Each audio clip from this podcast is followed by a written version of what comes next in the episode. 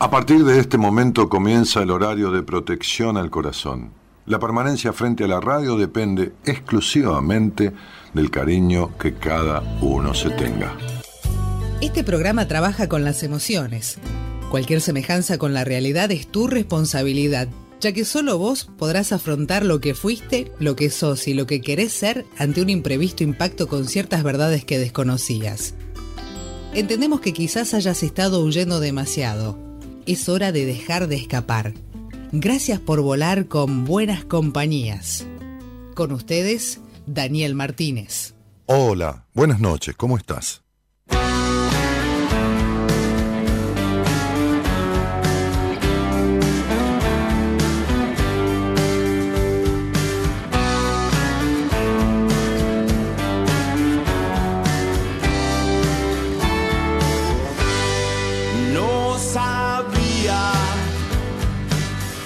Qué rápido que va la vida. La tarde pasa inadvertida. Mientras te canto se va. Muy diva. Vamos a hacer lo que nos diga. Es todo más menos mentiras mientras tanto se va. Un día puede pasar que no sonría, mucho mejor que sea tu amiga. Como vino se va, se va. Hay un cielo donde poder seguir.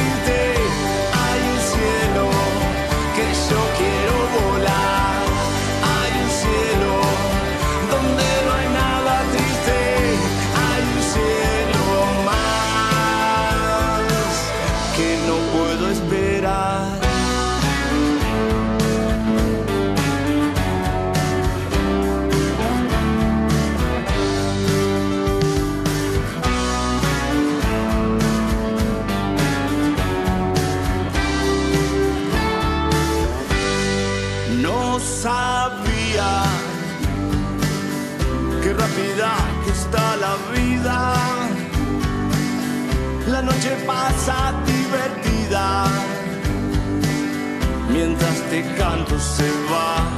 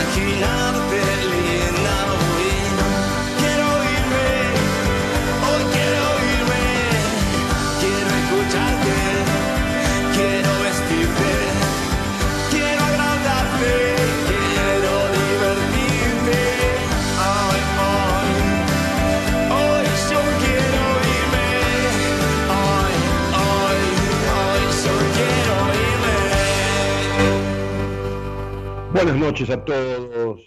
¿Cómo están?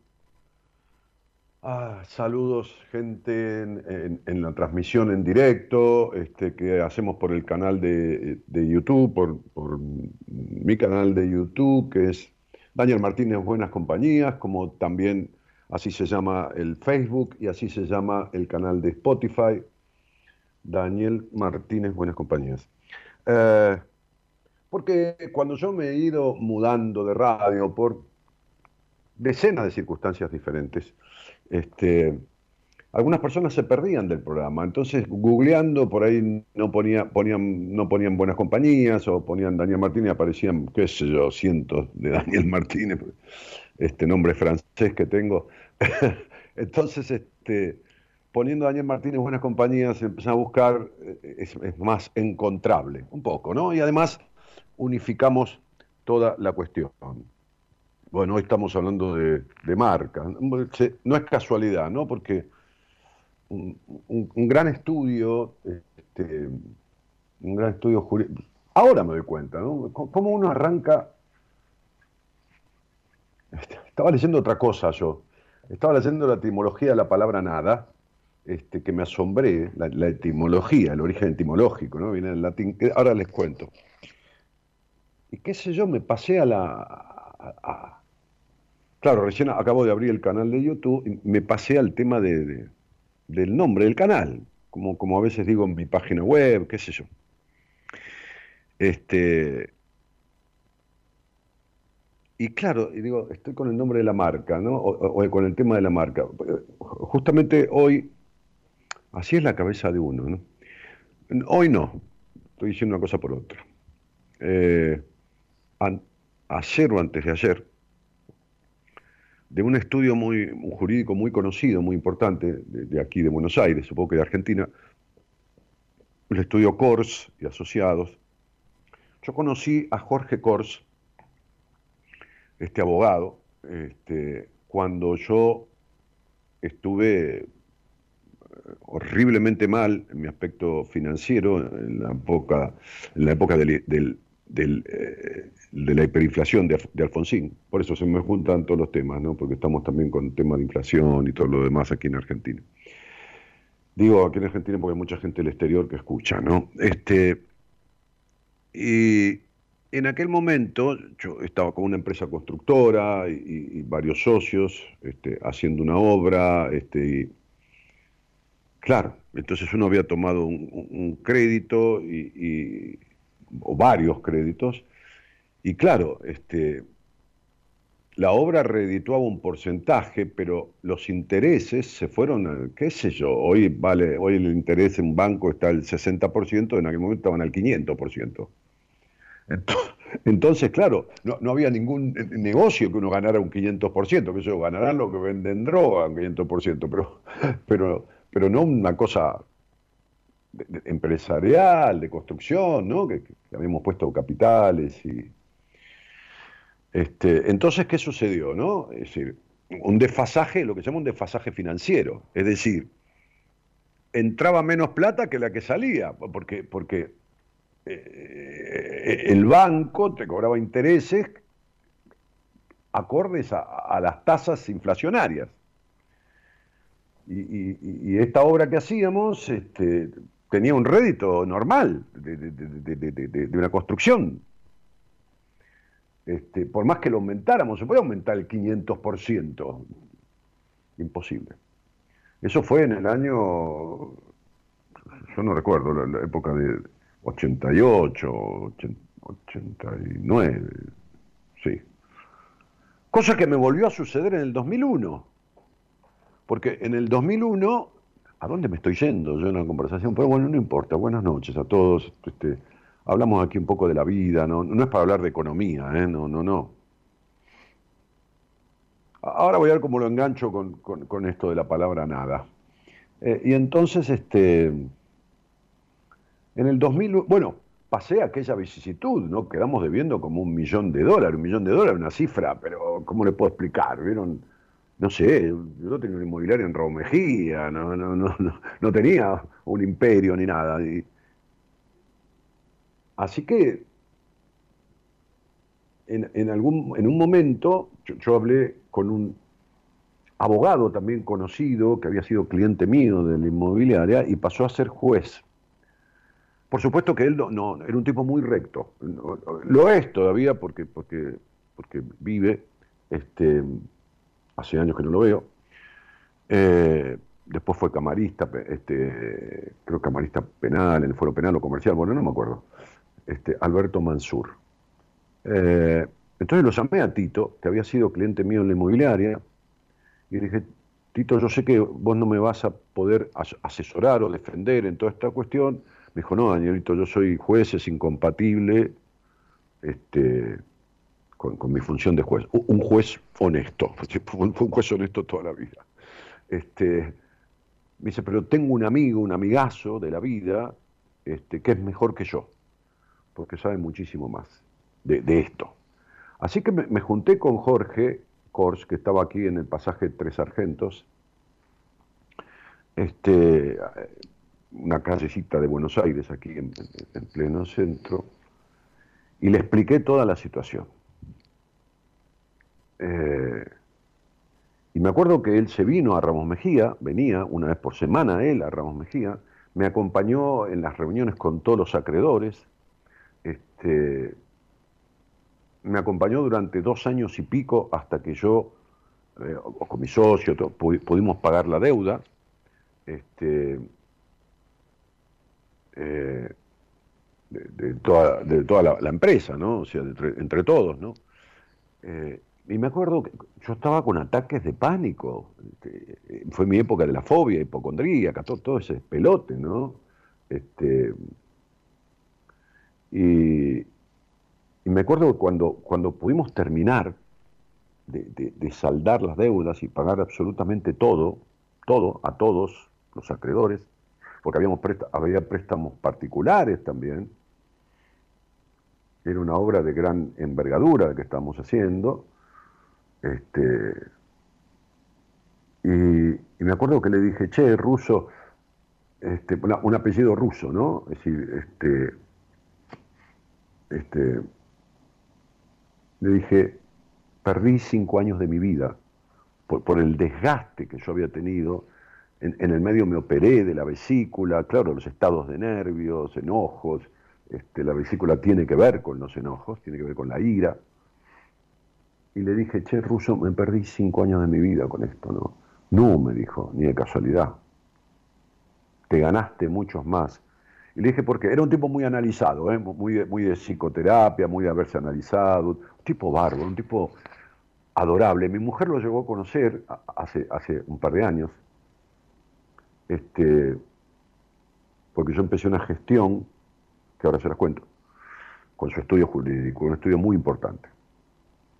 Eh, y me dijo, no, no, te ganaste un montón de años. ¿Por qué? Porque yo aprendí a conocerte en estos años y si vos no pagabas, te morías. Si vos no pagabas, no sé, si te morías, pero te ibas a morir muchísimo antes de lo que tú hubieras muerto, me dijo, porque, porque yo te vi la desesperación por, por... Bueno, pero esto venía de mi padre, ¿no? Que me decía, vos siempre que puedas pagar, primero pagá, tu palabra vale más que, que otra cosa, que esto, que lo otro. Bueno, bueno, cosas, cuestiones. Este, eso en el 2001, con una situación crisis del país que fue terrible, muchos aunque sean jóvenes se pueden recordar, este, me volvió a pasar. Porque empezamos a hacer un edificio en Ramos Mejías, a mi pueblo, eh, en conjunción con una importante empresa constructora, una, una importante empresa constructora, y nosotros como inmobiliaria vendíamos los departamentos y habíamos puesto un pequeño porcentaje de dinero que nos dejaba dos o tres departamentos del total del edificio. Pero ¿qué sucedió? Que esta empresa constructora, como un edificio tan grande, pidió un crédito, pedimos un crédito al Banco Hipotecario Nacional. Bueno, en el 2001 se nos, se nos fue el país al cuerno, fue devastador, este, fue una pandemia socioeconómica, qué sé yo. Este, nadie empezamos, habíamos empezado a vender los departamentos, se habían vendido sobre, sobre, sobre plano, sobre pozo, porque mi inmobiliaria era un lugar de mucha confianza de la, de la gente, del lugar, de todo. Salimos a venderlo, el edificio estaba fre- frente a la estación de Ramos Mejía, en un lugar excepcional, frente a una plaza. Este, Y, y la gente tuvo que dejar de pagar, porque en cuota dejaba de pagar, porque, porque la crisis era como la pandemia, vieron que de repente se cerraban los negocios, la gente no podía cumplir con la deuda, y dejaron de pagar, y por lo tanto nosotros no le podíamos pagar al banco, y el edificio se lo quedó el banco. Este, bueno, nada. ¿Por, ¿Por, qué viene esto de la marca y el estudio Jorge Corsi asociados? ¿no? Este, porque justamente ayer, o antes de ayer, se terminó un trámite, Dios santo y los trámites, la burocracia, de dos años y pico, que fue cuando mi esposa conoció a Jorge Corsi. Este, porque yo lo fui a ver porque le encargué que me registrara una marca. Ese estudio jurídico se, se encargaba del registro de patentes y marcas, no solo del país, sino de empresas internacionales, qué sé yo, poner, viene McDonald's al país hace 20 años, no sé cuánto, y a través de un, de un, estudio jurídico de registro de patentes y marcas registra la marca en, en, donde hay que registrarlo. Este, en, un, en, una, en, una, eh, en una dependencia del Estado, donde se registran las marcas, acá y en diferentes lugares del mundo, ¿no? en, cada, en cada país. Este, y entonces yo lo fui a ver para que me registrara una marca de, lo que yo fui diseñando como sistema, terapéutico. Bueno, tardó dos años y medio, ayer me escribieron del estudio este, con la conformidad, porque la marca lleva tiempo de si hay alguien que la objeta, si hay alguien que dice, no, yo, utilizo esta marca, si hay alguien que, el rubro, que no el rubro, que, que bueno, 20 cosas. Así que me, escribieron ayer, este, a, ayer antes de ayer, ya habían, ya, me habían citado un par de veces, yo fui haciendo pagos, este, este, porque tiene un costo en dinero todo eso. Eh, no, no, no, no, no imposible, no son montos. Este, di, diciéndome que la, que la marca había quedado registrada, ¿no? La marca de, de, esto que yo registré que se llama esencialismo transformacional, que es lo que yo transito como sistema terapéutico. Este, esta, esta, esta marca que, que habla de, de, de, de cursos, de, sistemas terapéuticos, de esto, del otro, es amplio, ¿no? lo abarcativo. Este, yo quería registrarla, tener la marca registrada. Si yo mañana pongo en mi firma creador del sistema de esencialismo transformacional, al lado le va una R con un circulito, eso significa que es una marca registrada y que nadie la puede usar. Ah, bueno, nada, y, y, y, a, la, a, la, empleada del estudio o a la socia que me escribió, no, la socia de Jorge, este, le dije, eh, ah, no, no, no, a, a, la parte, a la jefa contable del estudio que me escribió con una factura para que pagara el resto del dinero que, que tenía que pagar, este, le dije, por favor, mándele un saludo grande a Jorge, que yo hacía dos años que no lo vi, un año y medio, dos años un tipo saludable, un tipo divino, un tipo, una pinta bárbara, puesto, alto, entrecano, de, de, no fumar, de no tomar, de tener una vida divina, divertida, sana. Y me, escribió la socia. Se ve que, que, la, que, la, que la encargada, la, la, tesorera, digamos, le dijo a la socia, le dije, un gran abrazo de un gran amigo. Es más, la última vez que lo vi, le dije, che, Ruso, vamos a ir a comer algo juntos, tengo un lugarcito divino que te quiero llevar. Vamos, me dijo, dale, dale, dale, dale, qué sé yo. Bueno, pandemia mediante, todo el despelote, qué sé yo, olvidate del, del, almuercito divino. Ponele, ponele que podría haber ido a principio de año. A principio de año él murió.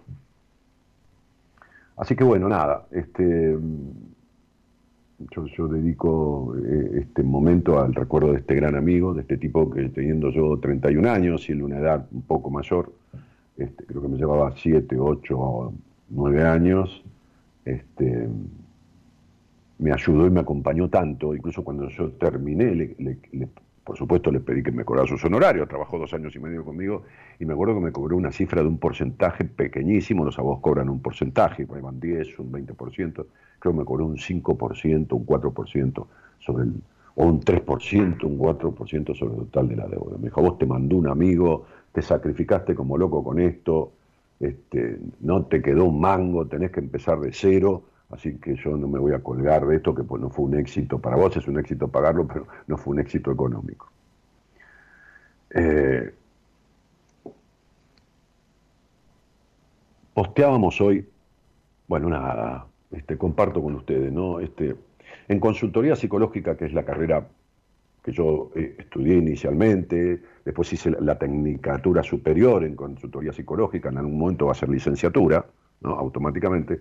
Yo rendí las materias para, para también para que tener el título, ya cuando avanzó la carrera en el Ministerio de Educación, este, y, pasó a ser tecnicatura superior en consultoría psicológica, carrera que se creó en Estados Unidos de la mano de Carl Rogers, un psicólogo, psicoanalista humanista, que, junto con otras este, e, este, corrientes y, ¿cómo se llama? Este, sistemas terapéuticos, él diseñó y creó y difundió en el mundo la consultoría psicológica, tanto que en algún momento creo que lo dije, de Japón lo llamaron, este, porque él instrumentó en Estados Unidos la idea de atender a los, a los no solo clínicamente, este, eh, a nivel médico, a los, a los veteranos de guerra, a los que volvían de la guerra, sino todo un sistema para atenderlos psicológicamente. Así que Japón lo llamó a este tipo este, porque, porque corrió la, fama de él en estos aspectos, porque Japón eh, participó de una guerra terrible también. Eh, y Carl Rogers, en los postulados del, de, la consultoría psicológica, este, en un momento decía que el, terapeuta tiene que poner su vida, su experiencia de vida, este, compartirla con el paciente. O sea, hay, hay, yo respeto lo que cada uno haga, ¿no? Este, ¿Qué va a hacer? Uno hace lo que puede, ¿no? Pero hay, hay, hay psicólogos o psicoanalistas este, o, o, psicoterapeutas gestálticos o conductistas conductuales o sistémicos o los que cuerno fuera, este, o, incluso eh, eh, counselor, lo que se llama consultores psicológicos, este, que es una corriente como las otras, este, que, no hablan de su vida para nada. Yo comparto cosas, experiencias de mi vida, porque Carl Rogers decía, mi experiencia es mi mayor sabiduría. ¿no? Porque y cuando uno las pasó, viste, este, qué sé yo, por lo menos como persona, ¿no? Hoy escuchaba una gran historiadora este, en radio, este, que me abordé su nombre porque en, algún momento, que yo por ahí le voy a, llamar, este, lo escuchaba en una radio muy grande del país, este, en un reportaje, eh, que decía, la historia, a la historia se la denomina como una gran maestra de vida, pero, pero en realidad muchas veces no lo es. Y yo tenía ganas de, de meterme en el diálogo, ¿no? este, y decirle, sí, siempre lo es. La historia es una maestra de vida, lo que pasa es que hay gente que no quiere aprender, que es diferente. ¿no? Estaban hablando de una cuestión económica que sucede en, Argentina desde, desde, que arrancó con la crisis de 1930. Este, bueno, nada, no viene a cuento.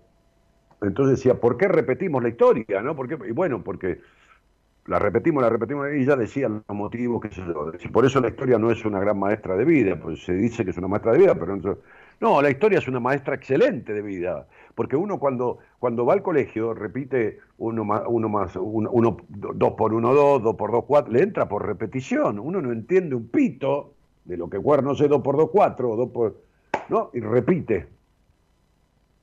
Este, y aprende por repetición, como aprende, como siempre digo, el discípulo del, del, maestro chino, ¿no? Como aprende el arte marcial, lo aprende porque le dice otra vez y repite y repite cuando uno se portaba mal en el colegio o, se equivocaba en la palabra ver y la escribía varias veces sin H y te decían, para mañana Martínez me trae 200 veces escrita la palabra ver con H y uno te tenía que sentar a escribir 200 veces porque era sí o sí.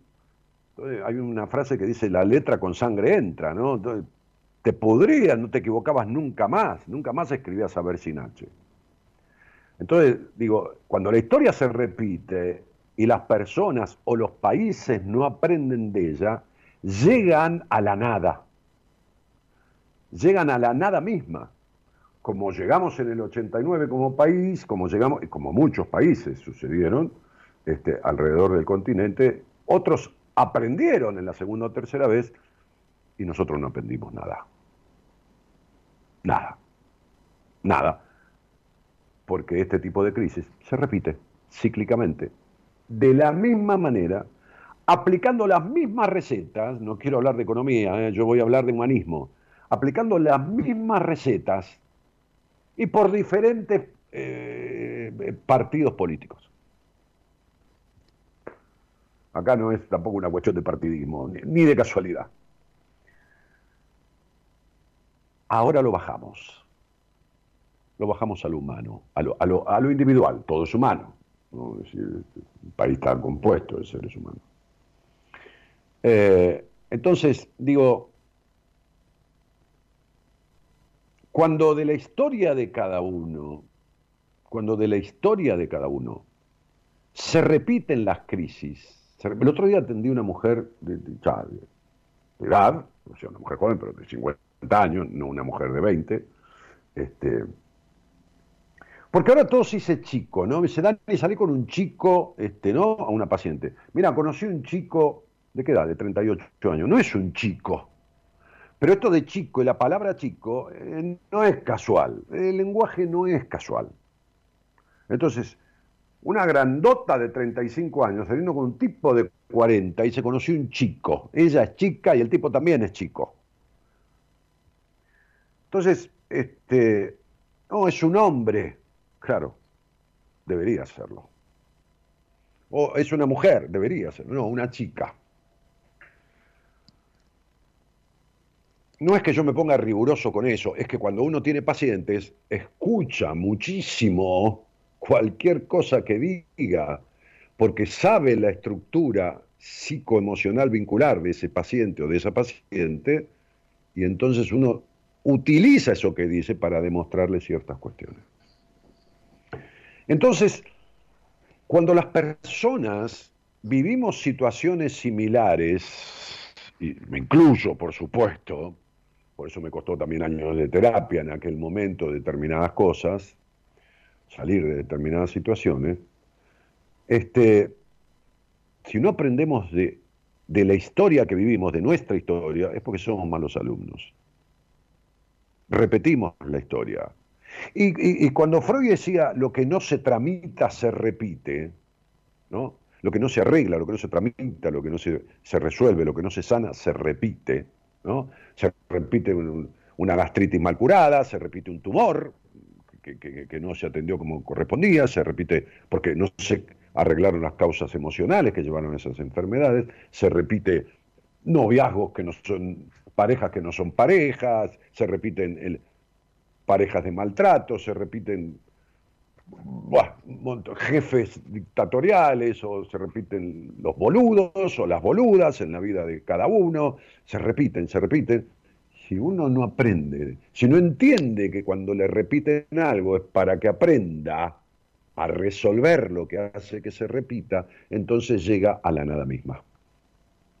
Ah la productora debe estar diciendo, por fin llegó, te dio una vuelta por Ramón Mejía, los edificios, este, los abogados, la marca de su sistema terapéutico, llegó a la nada, que es lo que escribimos, lo que escribió ella hoy, porque le dije, no se me ocurre nada. Me dijo, Dani, ¿qué, qué, querés que posteemos? No se me ocurre nada, a ver qué se te ocurre a vos. Le dije, yo estoy preocupado, este, estoy, estoy con muchas cosas, este, este, y, y, y, y bueno. Entonces escribió sobre la nada, una divina. Este, escribió sobre la nada y dice, detrás de la nada, puso ella, existe algo, porque me lo mandó a mí, a ver qué me parecía, le dije, excelente. ¿no? La verdad yo tengo un equipo excelente, excelente. ¿no? Sí, como dije en mi primer libro, entre vos y yo, no, no creo en un logro en soledad. No, no creo, directamente, ¿no? Este, no existe un logro en soledad. Nadie logra nada en soledad. Nada, absolutamente nada, nadie, absolutamente nadie. Y cualquiera que quiera, lo no discutimos por discutir, discutimos por intercambiar ideas, ¿no? Cualquiera que piense lo contrario, que salga al aire y me dará su explicación y yo le doy la mía. No quiere decir que ni él me convenza a mí, ni yo, por ahí nos quedamos los dos con la nuestra, pero nos nutrimos de eso. Nadie logra nada solo de ninguna absoluta manera bajo la faz, en la faz de la tierra. Nadie logra nada solo.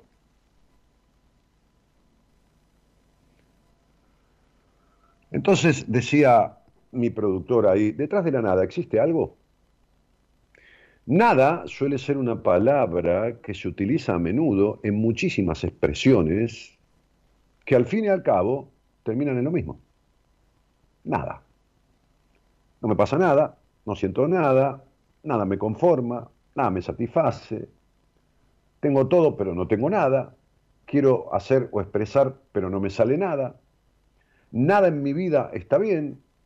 No tengo nada resuelto.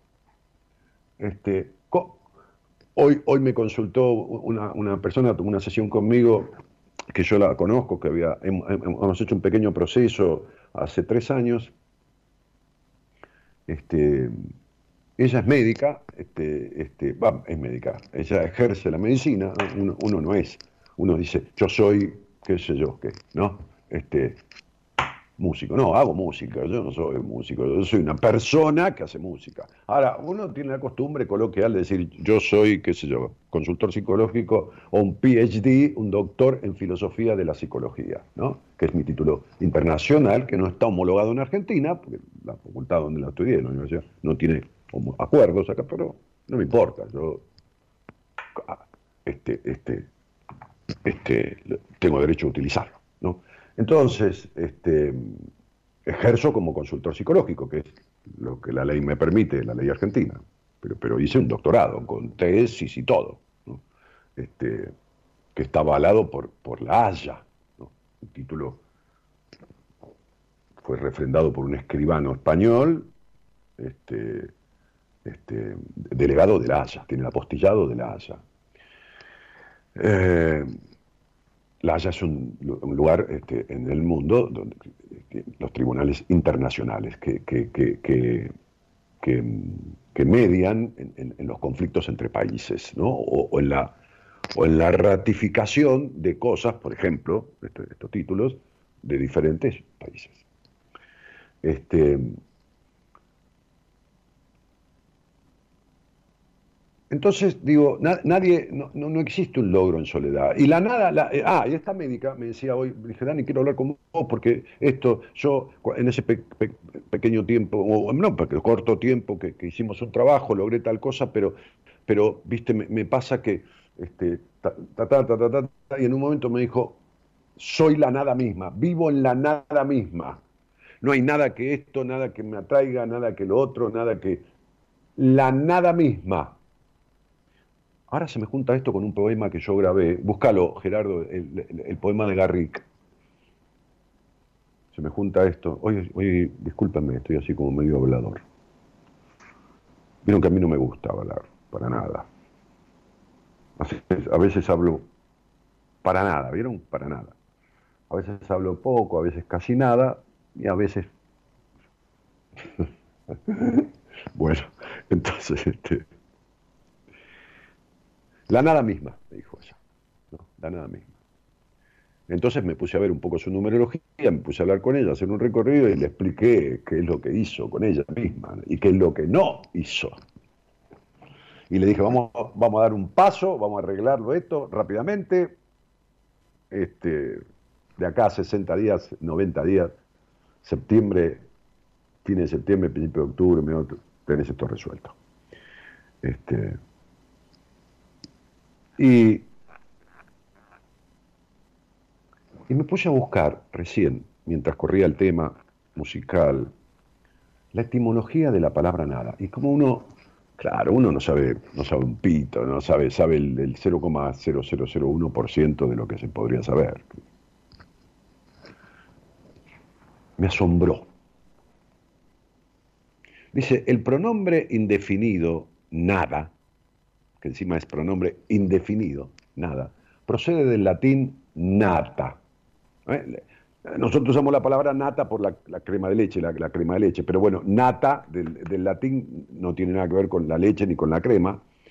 Este, dice, proviene del latín nata, forma femenina del participio natus, natus aum, que significa nacido u originado, del verbo nací, nacer. Quiere decir que yo me encuentro con que esto que posteó la productora y que viene a cuento de esta médica que hablé hoy y que siente la nada misma y que uno llegó a la nada porque en algún momento hasta pensé que la muerte era la solución a los ataques de pánico, no porque me quisiera suicidar, porque mejor me muero y se me van los ataques de pánico y no aguanto más este sufrimiento, o la nada misma económicamente, ¿no? De no poder ni comprar una pizza, qué sé yo. Me acuerdo que mis padres me dijeron, vendé la casa esta que tenemos y solucionar. Le digo, no, voy a vender la casa de ustedes, le digo que, no arreglo ni el 30% de la deuda. No soluciono nada. No queda ni la casa y sigue lo mismo. Entonces, ¿cómo, ¿qué se me ocurrió?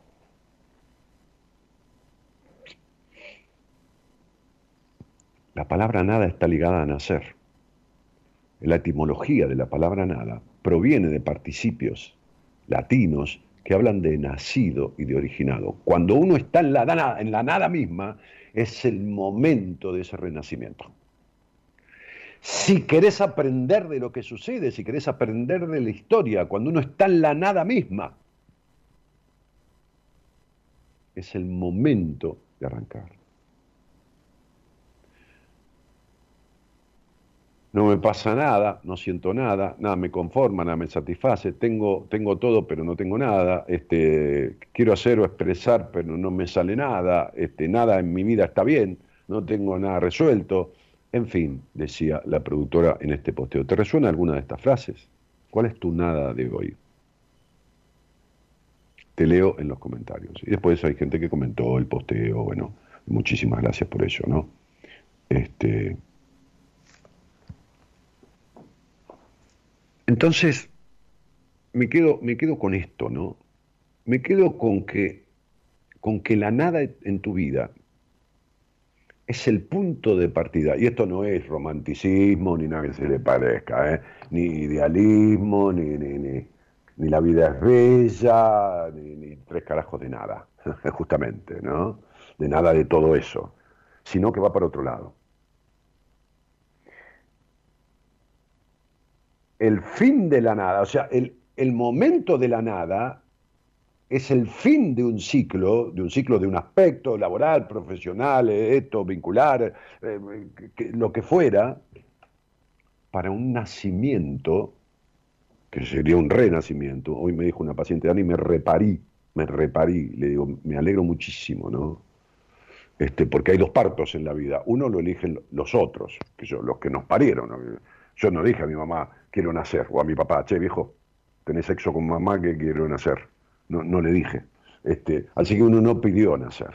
Como digo siempre, no me vengan con las teorías, que el alma elige a los padres, no, no me vengan con todo ese quilombo, porque te puedo decir eso como todo lo contrario y todos tenemos razón. Este, vayamos a la realidad, que es la única verdad, decía Aristóteles. Y Perón utilizó esa frase. Entonces, digo, vayamos, vayamos a lo concreto. No, no, empecemos a fantasear con que esto, con que lo otro, con, que hago fuerza y el secreto, y el libro El secreto, y hago fuerza para que esto suceda y sucede, pero déjate de joder. Entonces, este, si te la pasas haciendo fuerza, te vas a herniar, pero con la fuerza sola, sentadito, haciendo fuerza y atrayendo, qué sé yo qué, no, no hay manera así. Uno puede poner en la energía del universo un deseo, pero tiene que actuar. Por eso cuando dice pienso, luego existo, el principio de Descartes, pienso y luego existo, carajo. Pienso y existo si hago algo con lo que pienso. Si no hago algo con lo que pienso, no, no tengo existencia. Tengo pensamientos. Entonces yo te dejo con dos cosas. ¿no? Una que la podemos charlar con quien quiera. Nadie logra nada solo. Nadie logra nada solo. Esto se podría poner una frase y no, tendría que haber nadie en el mundo que lo discutiera si pensara un poco. Si pensara un poco en, por qué digo esto. No es porque no pueda pensar, no, estoy tratando de tonto a nadie. Digo, si pensara un poco, dejara su, su, pensamiento contrario y dijera, a ver, ¿Cómo podría ser que nadie logre nada solo? ¿Por qué? Este tarado de Daniel Martínez dice que nadie logra nada solo. Uno por un lado eso. Pero otro, que es el tema que elegimos hoy, por lo menos para que yo hable de estas vueltas que di acá. No pido disculpas porque, bueno, este es mi programa y, y- ustedes se acercan este, y, a veces este, tengo más menos incoherencia en las aperturas y a veces un poco más de incoherencia y a veces un poquito de coherencia, este, o poco, o bastante.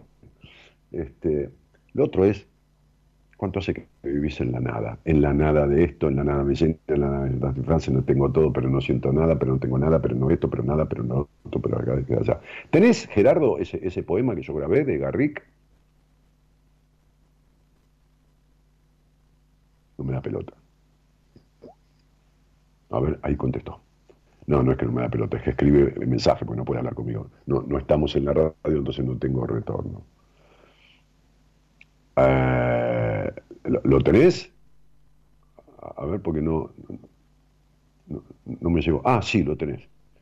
Bueno, este tipo, este tipo, para los que no escucharon el poema de Garrick, que, es uno de los cuentos que yo grabé eh, eh, con, dos de mis libros que venían antes con CD, bueno, otra época, y que ahora esos cuentos están en Spotify. Si ustedes entran en Spotify, se van al fondo del Spotify, abajo de todos los programas, porque cada programa va subido y es el último, y se van al final, al final, al final, y encuentran todos los cuentos que son como 25, 30, qué sé yo, este, que yo he grabado, más allá de todos los que he contado en mi vida, ¿no? Aquí. Pero muchos de ellos, una selección de ellos los he grabado. Este tipo llegó a la nada misma. Ahora fíjense desde dónde llegó a la nada misma, ¿no? Vamos a escucharlo, dale.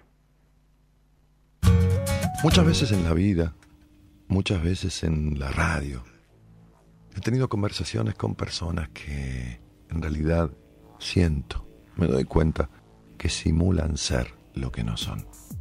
Hay gente que trabaja de divertir a los otros. Hay gente que trabaja de hacer reír a los demás. Pero no porque este sea un trabajo, no, no, no son cómicos, no, no, tampoco payasos. Se toman el trabajo de divertir a los otros.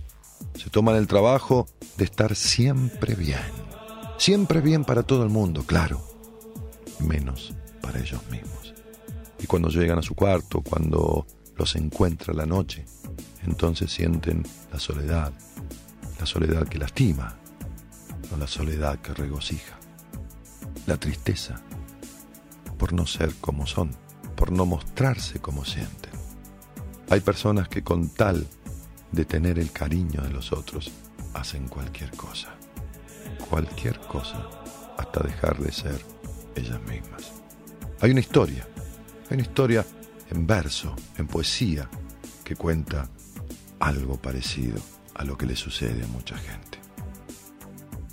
Viendo a Garrick, actor de la Inglaterra, el pueblo al aplaudirlo le decía, Eres el más gracioso de la tierra y más feliz. Y el cómico reía. Víctima del estrés, los altos lores, en sus noches más negras y pesadas, iban a ver al rey de los actores y cambiaban aquel estrés por carcajadas. Una vez ante un médico famoso, llegó un hombre de mirar sombrío. Sufro, le dijo, un mal tan espantoso como esta palidez del rostro mío. Nada me causa encanto ni atractivo, no me importan mi nombre ni mi suerte. En un eterno dolor muriendo vivo y es mi única pasión, la de la muerte. Viajad y os distraeréis, dijo el médico. Tanto he viajado, contestó. Las lecturas buscad, tanto he leído. Bueno, que os ame una mujer, si soy amado. Un título adquirid, noble he nacido. Pobre sois quizás, tengo riquezas. De adulaciones gustáis, tantas escucho. ¿Qué tienes de familia? Mis tristezas. ¿Vas a los cementerios? Mucho, mucho. Dime, de vuestra vida actual, ¿tienes testigos? Sí, pero no dejo que me impongan yugos. Yo les llamo a los muertos mis amigos y les digo a los vivos mis verdugos. Me deja, agregó el médico perplejo, vuestro mal, y no debe acobardaros tomar hoy por receta este consejo. Solo viendo a Garrick podréis curaros. ¿A Garrick? Sí, a Garrick, hombre, la más remisa y austera sociedad lo busca ansiosa. Todo aquel que lo ve muere de risa. Tiene una gracia artística asombrosa. Y a mí me hará reír, doctor. Oh, sí, os lo juro. Él sí, nada más que él. Pero, ¿qué es ese rostro? ¿Qué os inquieta? Así, dijo el enfermo, no me curo. Yo soy Garrick. Cambiadme la receta.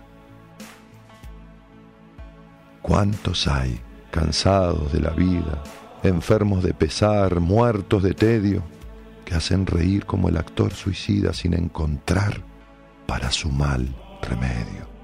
Hay cuántas veces al reír se llora, nadie en lo alegre de la risa fíe. Porque en los seres que el dolor devora, el alma llora cuando el rostro ríe. Si se muere la fe y huye la calma, si solo abrojos nuestra planta pisa, lanza a la faz la tempestad del alma un relámpago triste, la sonrisa. Y así, el carnaval del mundo engaña tanto que las vidas son breves mascaradas. Aquí aprendemos a reír con llantos y también a llorar con carcajadas.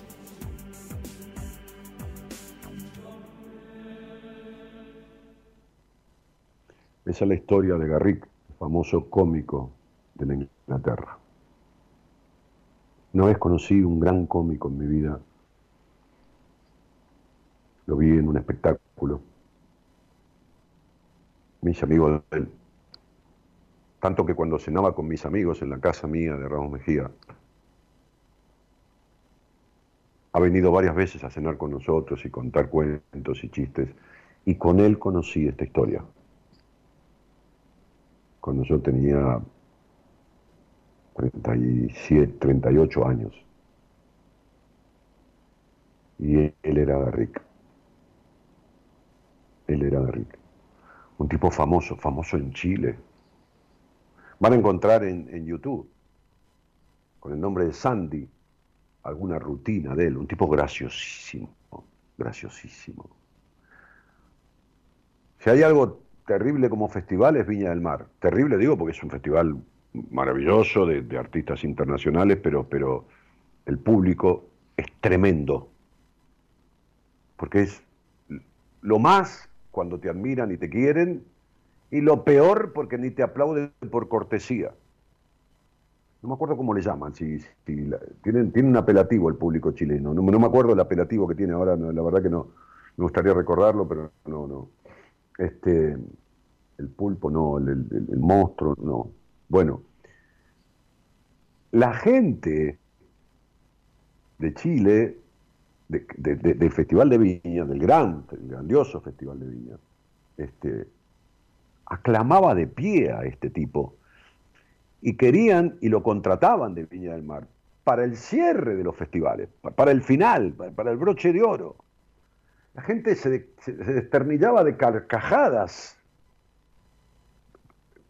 miles y miles de personas, pero ustedes lo ven en, el Festival de Viña y van a ver lo que pasa. Hay, hay en YouTube, seguramente hay. Sandy, ¿ah? Sandy como el póster, un póster se llamaba Sandy, creo. Sandy, Sandy, S-A-N-D-Y. Un humor finísimo, el tipo ni una mala palabra, ni una puteada, ni esto. Y, y van a ver como el tipo habla en en, el tono chileno, habla en el tono boliviano, habla en el tono mexicano, cuenta cuentos mexicano, de españoles, de esto, del otro, habla como si hubiera nacido en cada país. El tipo se desarmaba en el personaje y se armaba en lo necesario, ¿no? Ahí está mi productora atenta este, diciéndome, eh, como le dicen al público, no me acuerdo, tantas cosas no me acuerdo, este, como le dicen al público de Chile, ¿no? El monstruo, el monstruo. Bueno, ahí está. Bueno, listo, gracias, gracias. Este, y era Garrick. Un tipo tan conocido que ha ido a, la residencia de Olivos a, hacer shows en la cena de algunos presidentes. Siempre me hubiera gustado conocer la residencia de Olivos presidencial, por una cuestión turística, como he ido a, a, al Palacio Paz, a conocer esta, estos palacios hechos por los archimillonarios de, de la época del 1900 de Argentina, que uno va con una visita guiada, por ahí paga una entrada de 500 pesos y, y- y- y recorre todos esos lugares que son... No, no no me alcanza en la cabeza una casa de 3.000 metros cubiertos. Imagina que uno vive en un departamento de 60 metros, 70 metros, 80 metros, y, bueno, está bárbaro. 3.000 metros son 120 departamentos juntos, ¿no? Este, pero bueno, este, hay- hay mansiones que se han hecho así.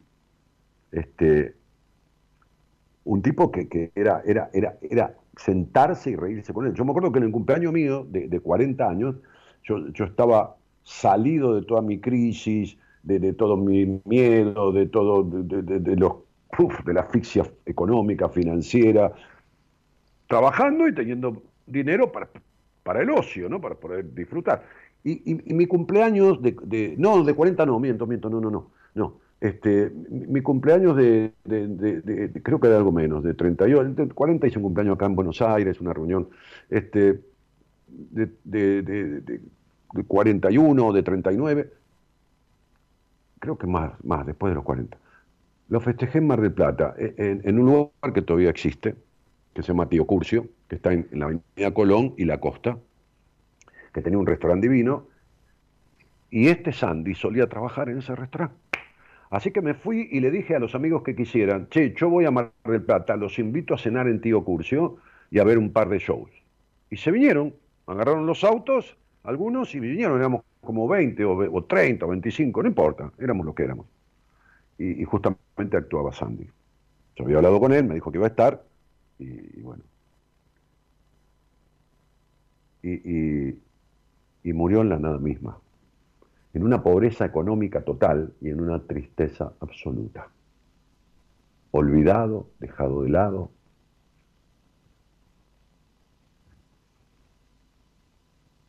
Entonces me decía un viejo maestro, uno de los grandes maestros de mi vida, que fue mi terapeuta. Mire, si quiere morir con dignidad, aprenda a vivir dignamente.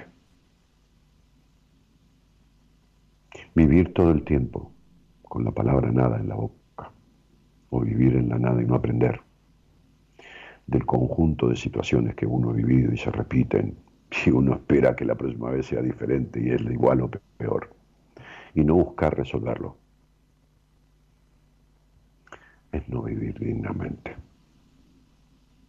Nada, en latín, viene de renacido y de nacer.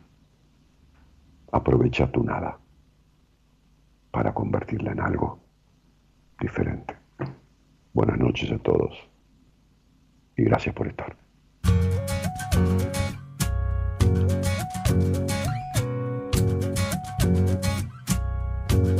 Hay cosas que sé, otras que aprendí. Hay cosas que creo, hay cosas que nunca vi. Hay días sin nombre, hay días sin ti. Hay tantos días deformes, hay cosas que me perdí,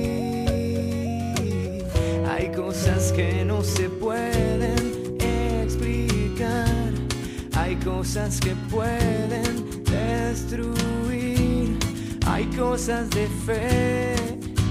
Si no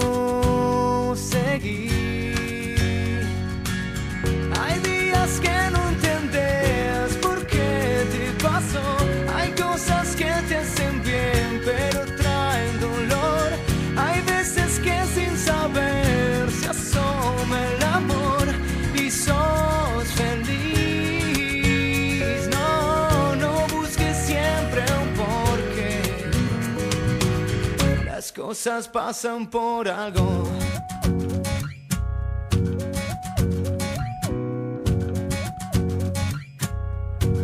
Hay días que sé, parecen sufrir. Hay días que tanto te falta el amor, que preferís no vivir. Hay cosas que no se pueden explicar, hay cosas que pueden destruir, hay cosas de fe. Si no seguir, hay días que no entendés por qué te pasó. Hay cosas que te hacen bien, pero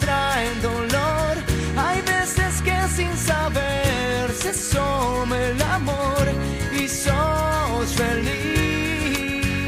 No, no busques siempre un porqué. Las cosas pasan por algo.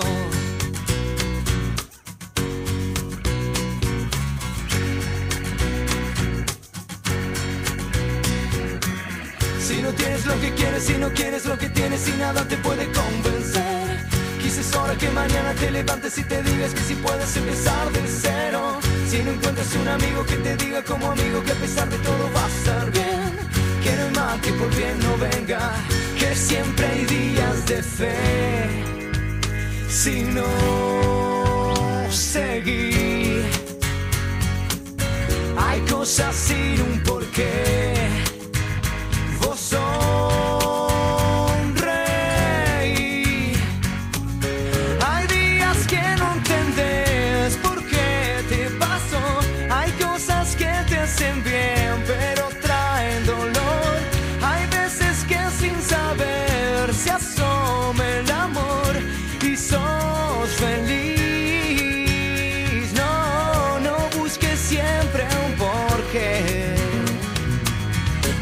Cosas pasan por algo.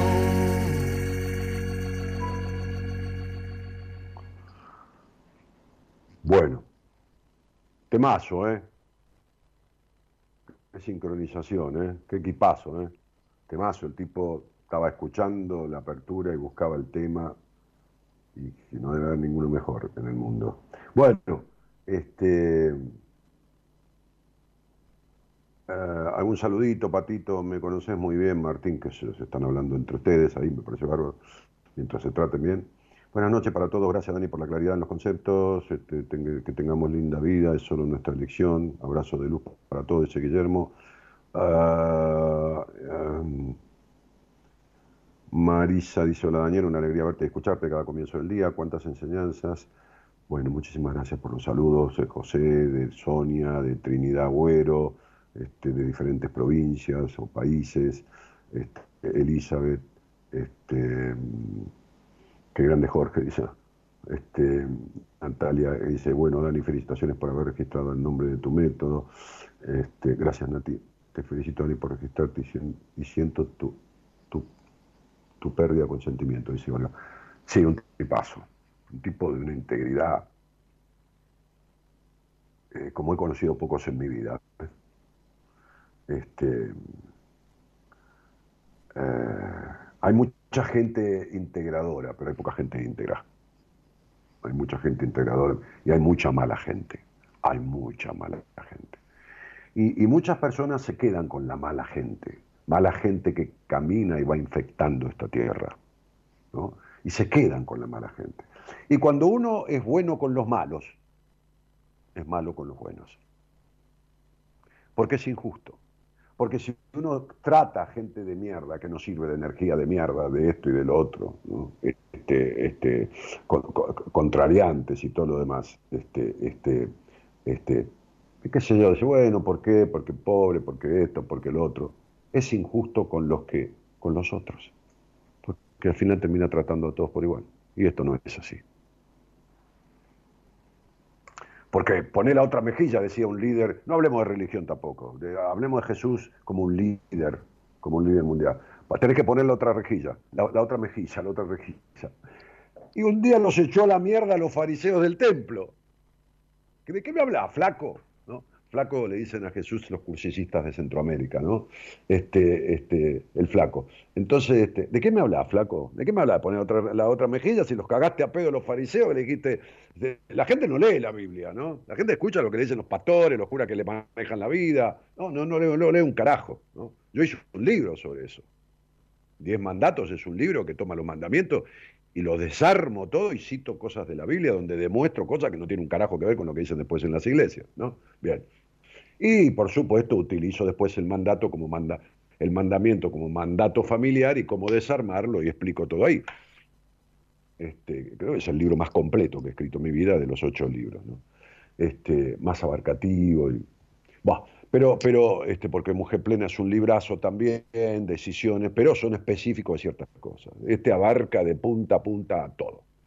Este, este, me fue carajo, no sé de qué estaba hablando.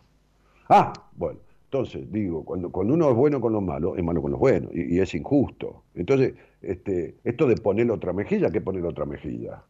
¿De dónde, querés que ponga la otra mejilla? O un día estaba guardando mi auto en, en Raúl Mejía, que es una cosa que me llevó a mudarme, y eran las dos de la mañana, dos y pico, tres, volvía de la radio, y, vi un auto que venía atrás, yo vivía en un barrio, no había ni el alma, invierno, te imaginas, 3 de la mañana, Raúl Mejía, no, hay ni, no andan ni los gatos. Este, y, sentí mal, lo sospeché, y venía un auto, ¿no? Las luces prendidas, puse marcha atrás. Cuando me cruzan el auto, cuando pasan por delante mío, me lo cruzan para que yo no pueda ir para adelante. Yo estaba para entrar en la cochera de mi casa, una casa que vivía solo. En ese instante, cuando me cruzan el auto, yo tenía la marcha atrás puesta, aceleré a fondo y largué el embriague y el, auto salió arando para atrás. Se bajó uno de la bronca y sacó una 9 milímetros porque después encontré el, casquillo y me tiró un tiro. Claro, como tiró el tiro y el auto estaba en velocidad, él apunta y el auto se sale de foco y no me pegó el tiro de pedo. Pues me tiró un tiro para matarme ahí. Listo, no importa tres carajo. No sabía ni quién era yo, ni lo que tenía, ni nada de esto hace 14, 15 años. Por eso me mudé a Capital y me mudé a Puerto Madero. Por una cuestión de, estar harto. Un día vine de la radio y tenía la casa desvalijada. Eh, entonces, si uno no aprende su historia, tengo que ponerle otra mejilla. ¿Qué hago? El tipo me tira y vuelvo. Le digo, pará, pará, freno el auto y digo, no, pará, pará, pará, pará que no acertaste, macho. Eh, tirá de vuelta. Entonces Jesús echó a los fariseos del templo, porque les dijo, ustedes se ocupan del diezmo y de los granos, porque cobraban el 10%, ¿no? Este, este, este como, como, son las religiones algunas que te cobran el, diezmo, el 10%, ¿no? De lo que vos ganas, aportás el 10%. Es maravilloso. Yo tenía un, ex futuro suegro, que, que, era un tipo agnóstico, ¿no? Pero bueno, este, entonces decía, este negocio de la religión, oiga, me decía, me trataba de usted, ¿no? Yo era el novio de la hija. Me decía, este negocio de la religión es un negocio espectacular, porque era un tipo de muy buena posición económica, muy buena, que tenía este, este, este, este, propiedades en España, y etcétera, etcétera, un tipo que había laburado mucho y había hecho la guita laburando, ¿eh? De verdad. Emprendedor, empresario, bueno, nada, empresario gastronómico, bueno un gallego de pura cepa. Bueno, entonces me dice, oiga, oiga, me decía, ¿no? Este, fuimos a Cuba juntos los dos, este, después que yo dejé de salir con la, hija y todo. Este, este, y me decía, oiga, este negocio de la religión es maravilloso.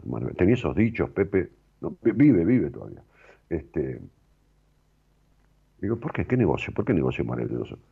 Y pero escúcheme una cosa, en la iglesia le cobran ahora y le pagan después con la vida eterna.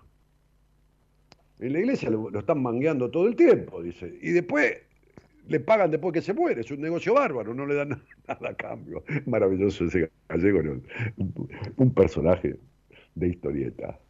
Este, entonces, claro, los echó a los fariseos del templo porque les dijo, sí, tengo un llamado, le pido perdón a la señorita, señora que, estaba esperando, yo ya, ya, la atiendo, pero igual está escuchando, así que nos estamos conversando.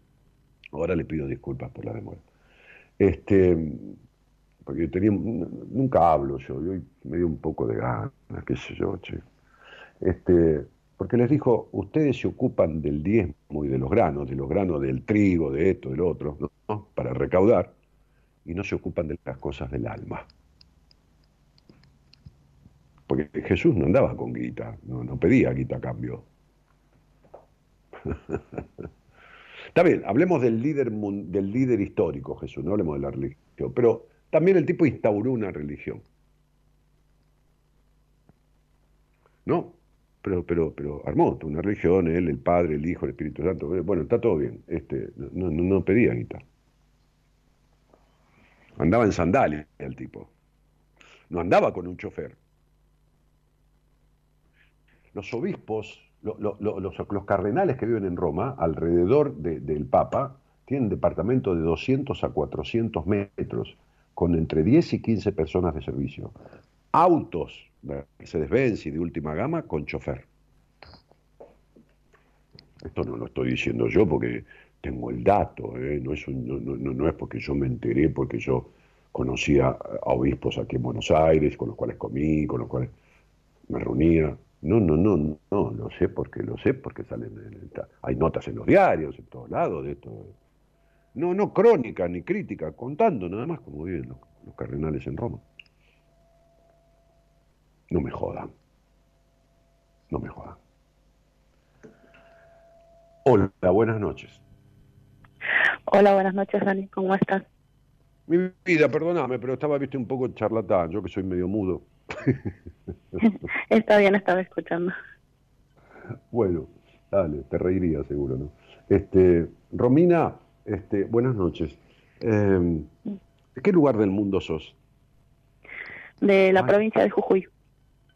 Me había agarrado un cigarrillo yo de, de, ¿cómo se llama esto? De manzanilla con, con lavanda, estos, cigarrillos. Un día uno me dijo, flaco, ¿te vas a fumar un porro? Yo nunca fumé marihuana en mi vida, ¿no?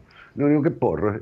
Es, manzanilla con, con, con, lavanda este, y otro, otra hierba más.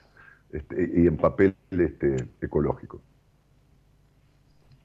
¿De, la, ¿De dónde? ¿De lavanda, dijiste? No, de la provincia de Jujuy. Ah, de la provincia de Jujuy. Ay, mira, ayer estaba, estaba viendo una nota y le mandé a dos amigos míos que adoran Jujuy, el Cerro de los Siete Colores, de los Catorce Colores, le mandé una nota de un pueblito que fue declarado uno de los diez mejores pueblos turísticos del mundo, que tiene 350 habitantes en Jujuy, y se lo mandó a los dos porque los dos aman todo eso, ¿no? Mingo y Damián que me agradecieron, porque lógicamente no habían leído esa nota, no se, no se habían enterado, que es un pueblo que se llama Caspalá, que está entre medio de ríos y montañas. Sí, mm, Jujuy tiene muchos paisajes muy lindos y vienen muchos turistas, la verdad que, hay una, una gran explotación turística, creo, por el norte.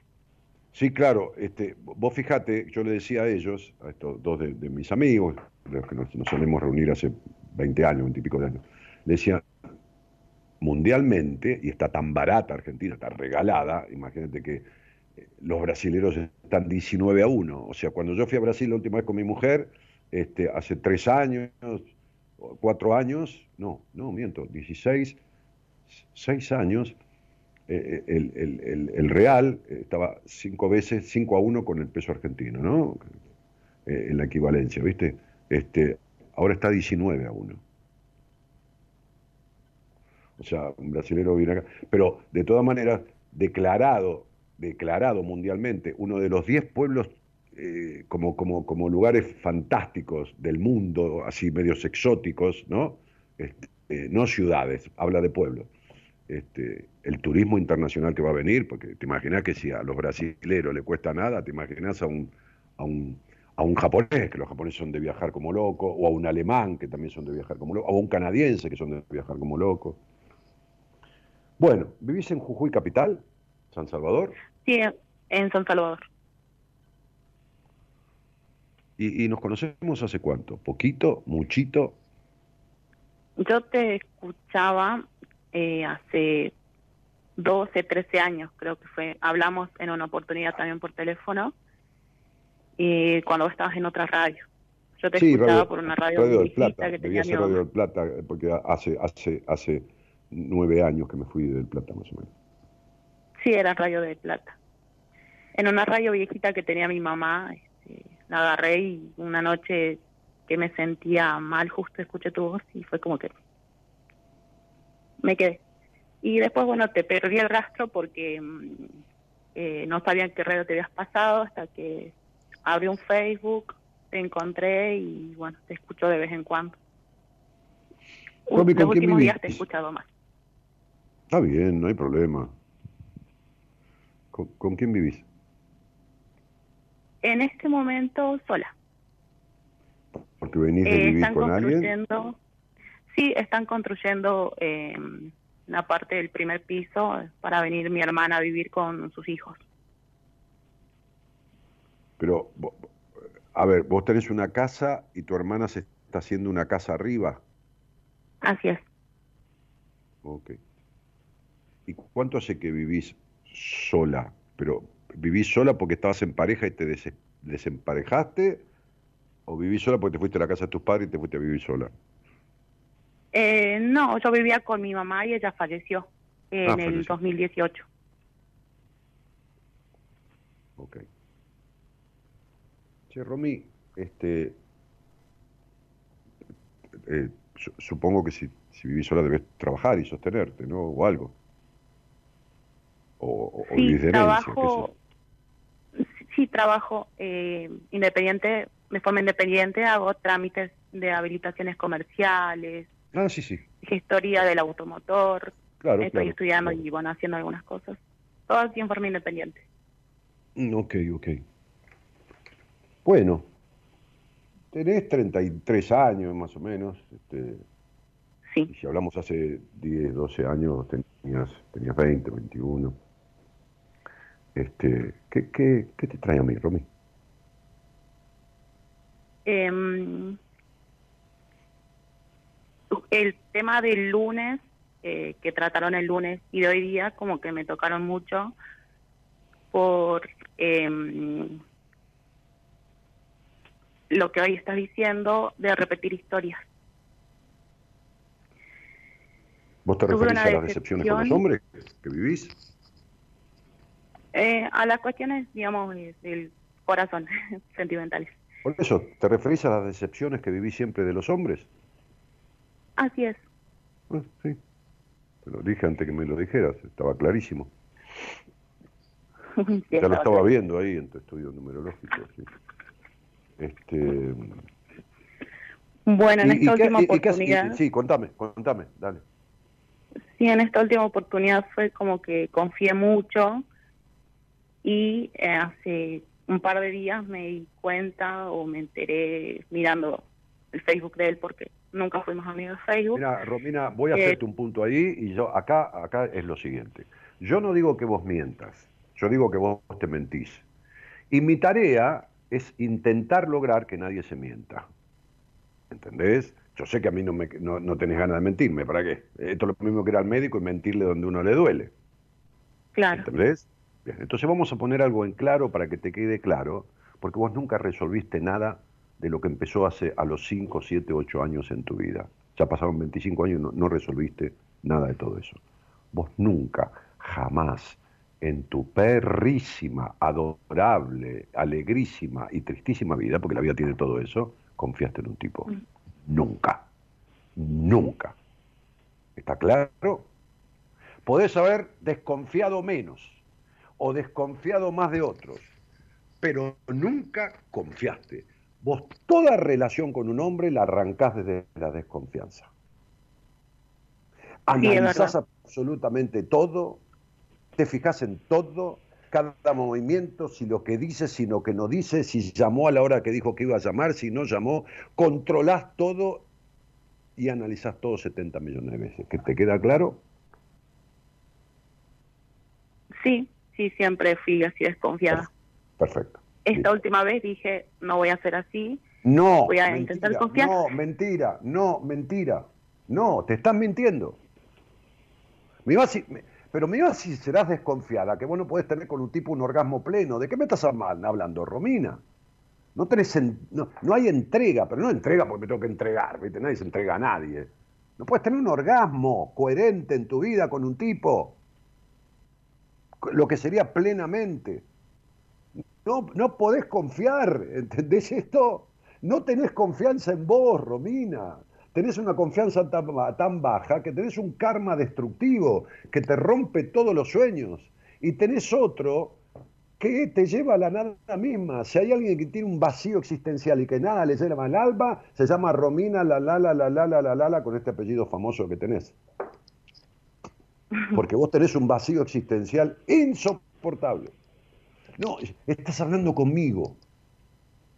Pero no porque yo sea, no, porque no sé un pito del 99% de las cosas, pero de esto, hermana, olvídate. Hoy, hoy hablaba con una paciente que le dije, ¿cómo estás? Me dijo, le, dije, yo tengo una escala de, valores cuando ya tramito un proceso y voy de una palabra que se llama pésimo y digo, ¿cómo cuando empezaste conmigo, porque yo tengo que saber lo que siente el otro, si no lo sé, ¿cómo, cómo, dónde, dónde, dónde, dónde, ¿cómo dirijo el proceso? Entonces le digo, bueno, ¿cuánto sé que te tengo? Tres meses, Dani. Vamos a, la escala de, valores. ¿Alguna vez te la mencioné? No, va, fenómeno. Deplorable, pésimo, muy mal, mal, regular, bien, mejor que bien, muy bien, súper bien, excelente. Excelente no existe, nadie está excelente, es un ratito, no, no, se puede. Pero pongamos el otro extremo de, deplorable. Deplorable, pésimo, ¿cómo estabas cuando te encontré? Pésimo. Pésimo. Bien, ¿qué había? Vacío existencial, esto, lo otro, situaciones de mierda con tal cosa, con tal otra, bueno, cuestiones de ella. Este, bueno, ¿cómo estás hoy? peor no debes estar, por, por, todo lo que vengo leyendo en tu historia clínica, en lo que estamos hablando, por supuesto. Pero de pésimo para adelante, le digo, tenemos muy mal, mal, regular, este, bien, mejor que bien, muy bien, súper bien. Me dijo, estoy mejor que bien. Bueno, ahora te voy a decir en qué estás vos errando, porque yo te he ofrecido cosas para hacer y alguna vos ni me la mencionaste. Hace un mes y medio que no me mencionaste. Y le expliqué. Me dijo, tenés razón. Pero salimos de, de, pésimo, de muy mal, de mal, regular. ¿Entendés? Ahora, ese vacío existencial que vos tenés es desde siempre, Romina, desde que tenés uso de razón. Esa incompletud. Entonces vos nunca confiaste en ningún tipo. Esta vez podés haber decidido desconfiar menos. Vos tenés tanto miedo a la traición por la traición de tu padre que no existió directamente en tu vida, que no podés confiar en ningún hombre. Todos tus amores han sido desafortunados. Me escuchás hace mil años. Sí. Pero vos sos la típica mina que quiere ser perfecta y tenés las dos condiciones necesarias para la cadena perpetua de la frustración. Por un lado, sos recontra desconfiada y exigente, y por el otro lado, sos necesitada de aprobación, que es lo mismo que ser de River y de Boca. O sea, es un imposible. O sea, te lleva al fracaso. Y toda tu vida te llevó al fracaso. ¿Por qué? Porque yo digo en, uno de mis libros que el fracaso es no intentarlo, porque cuando algo malo pasa es un mal resultado. Ahora, cuando el mal resultado es una vez, es dos veces, es tres veces, cuatro veces, cinco veces, estás fracasando. ¿Por qué? Porque no estás haciendo nada, no intentas arreglarlo. Y vos sos la típica mujer o ser humano que quiere arreglar y poder con todo en la vida, quiere poder sola con todo. Resulta que yo quiero habilitar un puto kiosco en una esquinita de Jujuy y tengo que conseguir una persona como vos que me haga el trámite, porque yo no entiendo un carajo. Vos sabés, yo trabajé en la municipalidad cuando me inicié, a los 18 años yo estudiaba abogacía, este, y, sé lo que es. Mi madre hacía gestoría, mi hermana hacía gestoría. Entonces yo sé lo que es tramitar solo una habilitación en la complejización de la puta burocracia y un papel y el sello y esto y lo otro, aunque sea de un kiosco imagínate una industria, ¿no? Entonces, que sabes que una industria hay planos industriales, planos eléctricos, planos eléctricos, conozco todo eso, yo lo conozco todo, absolutamente todo. Entonces, te voy a ver a vos, para habilitar un puto kiosco. Vos tenés la cabeza rota, el alma rota, los vínculos rotos desde siempre y lo querés arreglar vos. Y resulta que para habilitar un kiosco hay que ir a buscar un gestor. Por un kiosco, que no vale nada un kiosco chiquitito de dos por dos en una esquinita, de un pueblito cualquiera de Jujuy, que no vale nada, quiero decir, con respecto a la cabeza de un ser humano. Y vos querés arreglar tu cabeza sola. Es maravilloso lo tuyo. Entonces, toda tu vida y cada vez va a ser peor. Y esto no es un decreto, porque yo acababa de decir, lo que no se tramita se repite. Lo tuyo es un vacío existencial, un inconformismo, vivir en la baja confianza en vos, siendo una muñequita de torta que te mostrás perfecta para afuera, tener la sonrisa del payaso triste porque te reís y por adentro el alma llora. Y todos tus vínculos fueron desafortunados, todos, absolutamente todos. Y lo querés seguir arreglando sola, Romina, o, o hablando conmigo por radio. ¿No te parece? ¿No estás harta, mi vida, mi cielo, mi querida? ¿No, está- no estás harta? Porque estás teniendo un año tan de mierda, tu cabeza está tan acelerada desde que empezó el año, te estás replanteando toda tu vida. ¿Sabes qué estás diciendo desde, desde la, fiesta de Navidad? ¿Para qué mierda yo esto? ¿Para qué lo otro? ¿Por qué carajo esto? ¿Por qué lo otro? Así está tu cabeza. Y con, una, con un encierro, con una, co- como, como, como si te costara, como si llevaras una roca en la espalda y te costara caminar con la roca, ¿me entendés? Sí, Sí, sí, ya, ya lo sé, ya lo sé. Y lo, peor de todo es que lo sé. Y que después hablas con la gente y se lo decís y pasan 10 años, 12 años y no hicieron un carajo. Pero no de venir a verme a mí. Yo no, yo, yo, yo no, yo no tengo, eh, eh, qué sé yo, la varita mágica. No, a cualquiera, sentarte. ¿Dónde, dónde mierda? A ver, te duele el estómago, llegas a vomitar con un poquito de sangre y salís corriendo por un hospital. Pero te sangra el alma, te sangra el alma, te sangra el alma de dolor, de celos, de posesividad, de los psicópatas que ha salido, de los boludos con los que ha salido. No, no, no, la tipa, no.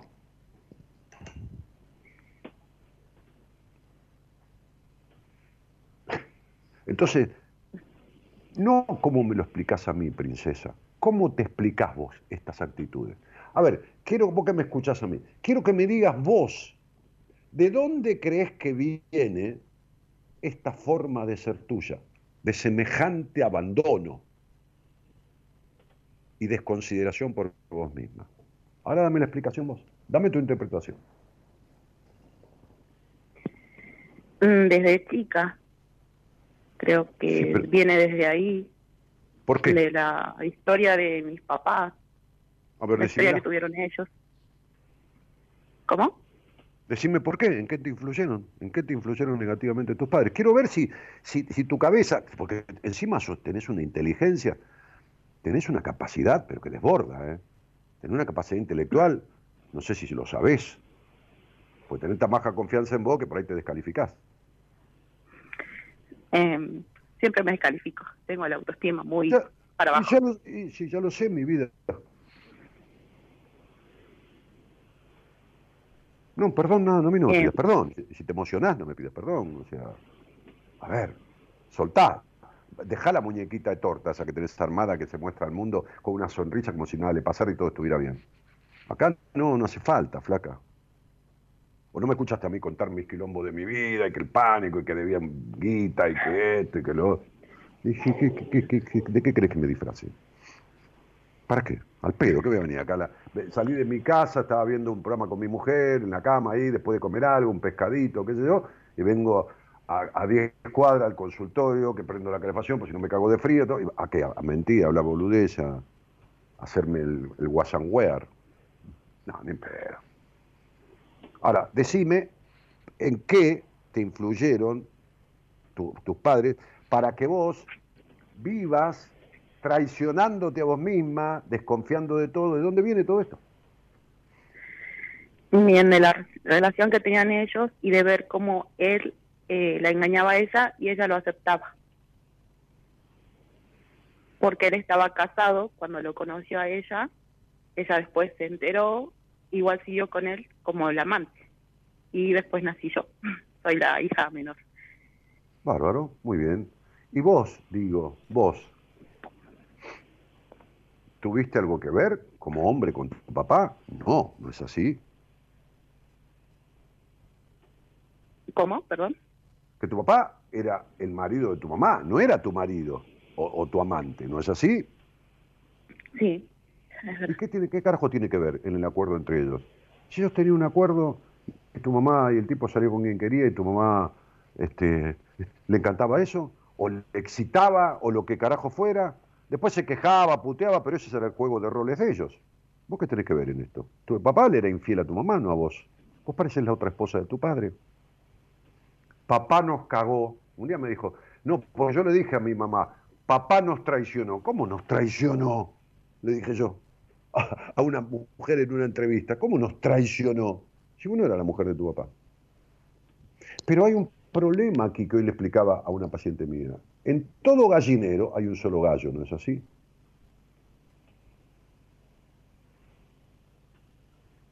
¿No es así? Sí. Bien. Hay gallinas, varias, y un solo gallo. El gallo tiene relación con todas las gallinas. En la casa no. En la casa hay dos hijas mujeres, tres hijas mujeres y la esposa, y el único gallo es el padre. Gallo diciendo en el sentido masculino. Pero tiene relación con una sola, con las demás no. Entonces el único hombre. Entonces las traiciona a todas, como si, claro, es como si todas fueran las mujeres de él. No, querida, ¿qué te metes? Entonces, tu padre traicionó y vos ahí la desconfianza. No, la desconfianza te viene de otro lado, mi amor. ¿Quién era estructurado, prejuicioso y culpógeno y con todo el tema del sexo en tu hogar? A ver, ¿quién? Decime. Eh, ¿Me repetís, por favor? ¿Quién era culpógeno, eh, melancólico, dramática, prejuiciosa, si era en, femenino? Este, eh, ¿Quién era eh, prejuicioso con respecto a la sexualidad y todo ese tema en el hogar donde naciste? Creería que mi mamá. Siempre fuimos las tres solas. Siempre perfecto. Bueno, perfecto. Bien. ¿Y que tu papá no? Tu papá también. Tu papá era el otro hijo de tu mamá. Tu papá nunca fue el hombre de tu mamá. Nunca fue el marido, ni el, macho, en el buen sentido. Nada. Era nuestro hijo. Cuando, yo, cuando uno vive con la mamá, sale con otras mujeres, ¿no es así? sí.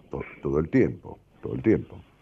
Bueno, cuando yo vivía con mi mamá, salía con otras mujeres. Vivía con mi mamá, mi papá, salía con otra mujer. Bueno, un tipo que sale todo el tiempo con minas, que esto y que lo otro, es porque la mujer que tiene en la casa es la mamá no es la, la esposa, ni la hembra, ni la... Tu mamá era una, tipa no, feliz, tu mamá tuvo un hogar, una crianza de miércoles este, este, y, una relación con tu abuelo que olvídate. Sí, no, no existía esa relación con mi abuelo. No, no, por supuesto, por supuesto, pero por supuesto, por supuesto. Por eso agarró un hombre niño, como los que tuviste vos toda la vida la mayoría. No, no, por ahí un psicópata se te cruzó, ¿lo tuviste ya el psicópata? Psicópata, ¿cómo sería? a un tipo controlador, eh, esto, celoso, posesivo, o un narcisista que no aguanta dos minutos y no es el centro todo el tiempo, demandante. Conocí, pero no, no salí, no tuvimos una relación larga, sí lo ah, conocí. Bueno, bueno, sí, sí, claro. ¿Vos alguna vez te sentiste agarrada de un brazo de un hombre y ir orgullosa y sentirte sanamente protegida, relajada, relajada, distendida en él, como, como, como la sensación de protección, de acompañamiento, de, un vínculo que, produce crecimiento y eh, enseñada y percibida en tu intimidad, en tu sexualidad, vos no sentís esto, te pasa tal cosa. ¿Alguna vez te sentiste así con Nunca, jamás. Así es, no, nunca sentí nada de eso. Por supuesto, pero claro, pero por supuesto. Ni, de casualidad, por supuesto. Tenés treinta y pico de años, andás controlando Facebook. Pero no, no te asustes, eh, que no sos un caso para llevarte a un congreso internacional de celos. ¿eh? No, no, el otro día hablé con, una chica que, que no, no, no soporta si no controla al tipo con el que está.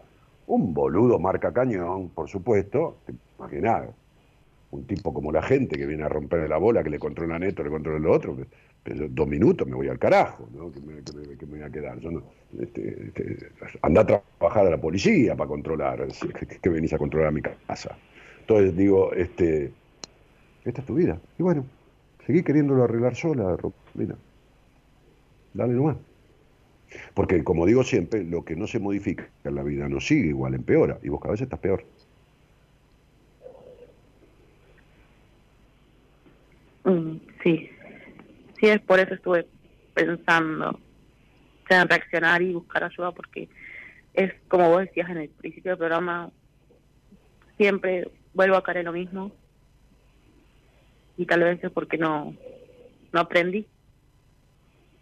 No es que no aprendes, es que no podés resolver un conflicto que tiene un trauma de tu vida. Me estás jodiendo, vos no sos, no, no, no podés ser gestora, este, patentadora de auto, eh, psicoterapeuta, cirujana, mecánica de automotor, plomera, gasista, electricista. No se puede. No, no, no vas a resolver esto nunca sola. ¿Cómo crees que te lo diga? ¿Por qué? Porque no sabes, porque no porque, porque, uno no puede, hay cosas que no puede resolver solo, no tiene objetividad, no, uno no sabe de todo. Por eso dije hoy que no existe un logro en soledad y estoy esperando que alguien llame para, para discutir, conversar eso si quiere. Eh, a ver, ¿por qué lo digo? ¿O por qué el otro dice que sí, que existe, que me, que me demuestra que existe un logro en soledad? No existe ningún logro en soledad. nadie logra nada en soledad. Nadie no logra nada solo.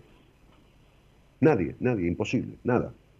No, ¿cómo no, Dani? Este, este, yo me pongo a leer un libro y, lo termino de leer y lo logro sola. No, señora. Imposible. Usted no está logrando sola eh, terminar de leer el libro. ¿Pero cómo que no? No, porque alguien escribió el libro. Alguien lo imprimió. Alguien lo distribuyó, alguien lo llevó a la librería y alguien te lo vendió. Ya hay seis o siete en la cadena que están ahí metidos en ese libro que vos lo estás leyendo. Nadie logra nada en soledad.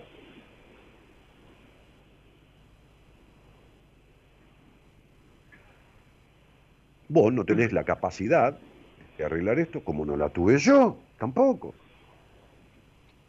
Se puede arreglar. Che, tuve un quilombo, tuve una discusión con mi novio, la verdad que nos llamamos bárbaros, pero, ah, sí, te sentás a hablar desde el amor, que yo desde la comprensión, y sí, lo arreglás, porque es un problema coyuntural de hoy. Lo tuyo es un problema de trauma de tu vida, es un conflicto que se instaló y quedó traumáticamente instalado. ¿Qué te crees? Es un trauma, no es una boludez.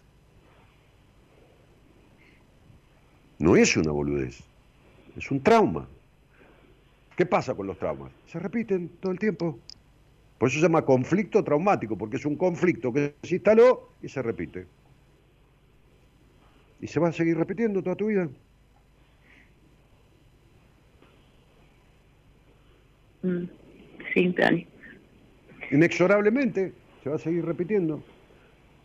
Escúchame, un médico cirujano, salvo que sea una cuestión de vida o muerte, jamás opera al hijo ni al hijo puede operar. Imagínate a sí mismo. A sí mismo no se puede operar. No opera ni al hijo, ni a la mujer, nada. El tipo no, no puede. Agarra vos y te corta al medio. Ningún problema. Te corta al medio, te saca el estómago, te saca el corazón. Ningún problema. Al hijo no lo puede operar ni de la vesícula. ¿Por qué no? Uno de los tipos más conocidos internacionalmente en psiquiatría y en psicoanálisis de Argentina, que ha disertado en congresos en diferentes países, un día me dijo, mi hijo está en terapia hace dos años, no va ni para atrás ni para adelante, el terapeuta se lo eligió a mi mujer. Quiero que lo atiendas vos. Yo confío solamente en vos. Y el tipo es un capo, un recontracapo, no puede atender al hijo. Entonces sería, hay tipos que tienen una capacidad internacionalmente conocida y no atienden al hijo, imagínate arreglarlo consigo mismo. Imposible. Entonces, Romina, deja de desperdiciar vida. Y deja de poner el cuerpo para el placer del otro, Romina. Deja de esto, porque esto es prostitución emocional.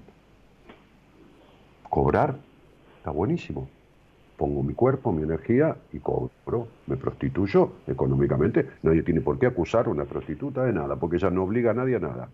Ahora, poner el cuerpo para lograr aprobación es cambiar el cuerpo por aprobación. Eso es prostitución emocional. Igualmente hace un montón de tiempo que no tengo relaciones. No, no importa eso. Te estoy hablando de cuando las tuviste, Romina. Ah. Estoy hablando de terminar el sexo y sentirte vacía. Romina, No voy a describirte tus relaciones sexuales, no tengo ganas, no es tema ni es lugar.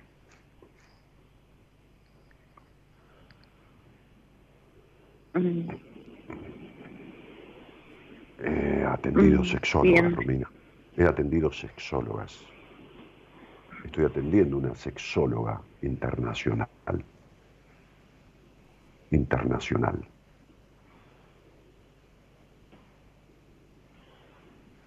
Con problemas de la intimidad.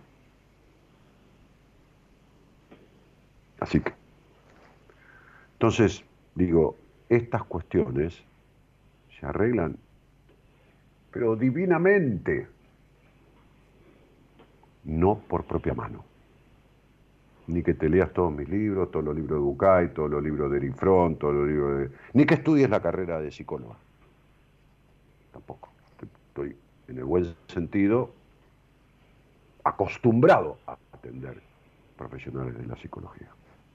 En este momento, tres en mi plantel de pacientes. Terminar con la pelotuda idea de tengo que poder con todo y yo soy perfecta. Digo, mostrar a los demás que soy perfecta. Sí, siempre trato de hacer eso. Pero, Romina, te repito con todo cariño, estás hablando conmigo.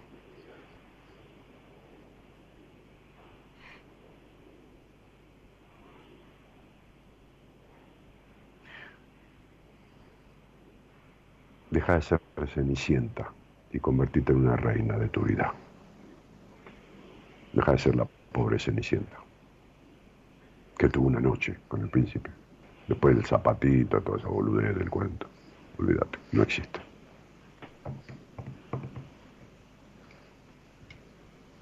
Bien, Dani, gracias por, por tu tiempo No, y tus gracias palabras. A vos por, gracias a vos por tu confianza. Y te voy a decir una cosa.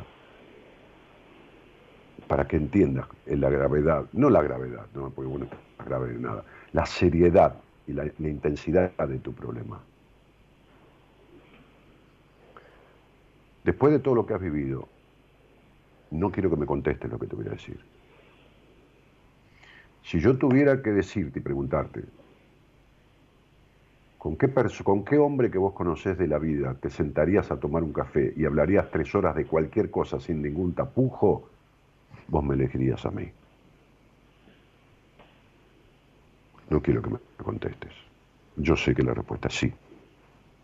Y esto está mal. No tendrías que confiar en mí más que en cualquier tipo que has conocido.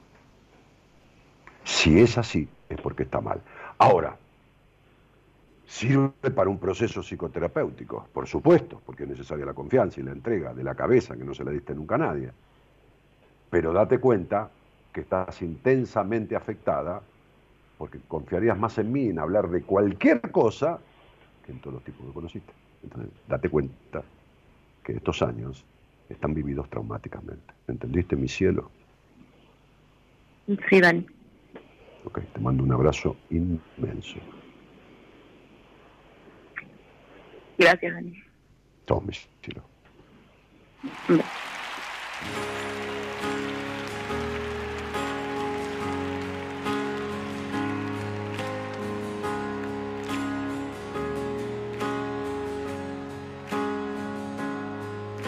soy ejemplo para nada, para nadie. Tengo miserias como cualquiera de ustedes. 14 marcas que me duelen en el alma. 100 defectos que me siguen y no aprenden. Las dudas se divierten, no descansan nunca. Como los miedos que siempre estarán presentes. A veces sonrío sin ganas y al revés.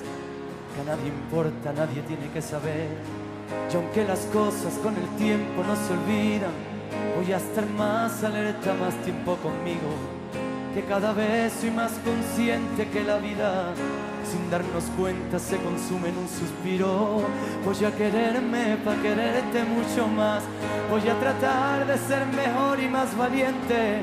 Es el momento de enfrentarse a la verdad, que ya está bien de procurar y perder siempre.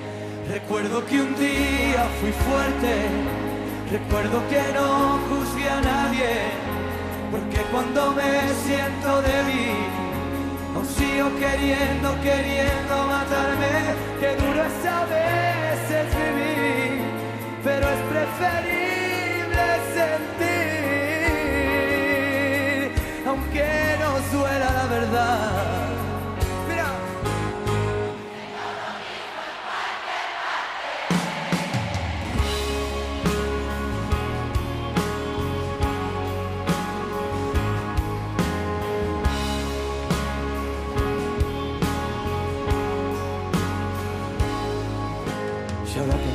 Lo que mis padres de niño siempre decían con el corazón temblando, nunca te fíes del que quiera ser tu amigo, que con un caramelo te mete en el saco y piensas si eres uno más de los que estrellan su tiempo en un televisor de color rosa. Y si es verdad yo fui dote que te molesta, si no te gusta otra cosa mariposa, dice un amigo que no tenemos remedio. Abrir el corazón siempre nos sale caro, que no me importa lo perdido si es sincero. A mí me importa todo el vino derramado.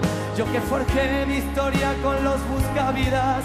Pierden el tiempo los que intentan que me frene. Por eso ahora si me escuchas no te rindas. Siéntete libre y orgulloso de quien eres. Recuerdo que un día fui fuerte. Recuerdo que no Porque cuando me siento débil,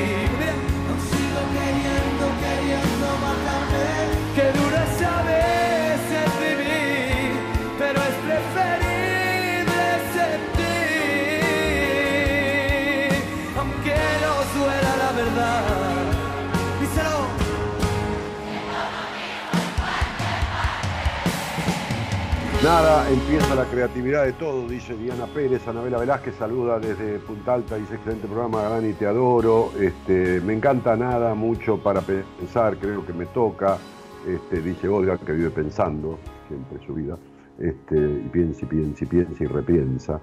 Tal cual desde la nada se empieza a construir, dice Ángeles Jau. Sonia Borda dice Dani, que esclarecedor el tema de hoy para mí, yo estoy también en la nada misma, sentirme en la nada misma. ¿Estás donde querés? Porque de eso se sale. Estás donde querés. Estás donde. No, no quiero. Sí querés, porque no haces nada para salir. Entonces, Javier, Javier dice excelente tema. Cristina dice buenas noches para todos. Estela dice hola mía. Bueno, se saludan. Este, Diana Pérez dice uno se construye con el otro. Este, eh, no existe otra manera. Este, Diana, amo, amo a mis pares. Eh, Omar Ramos dice hola. Dani, ya que mencionás la palabra nada, no entiendo por qué se está acostumbrando. No, y bueno, nada, y bueno, nada, qué sé yo, es una manera, eso, son modismos, se llaman vulgarismos, modismos, lugarismos. ¿eh?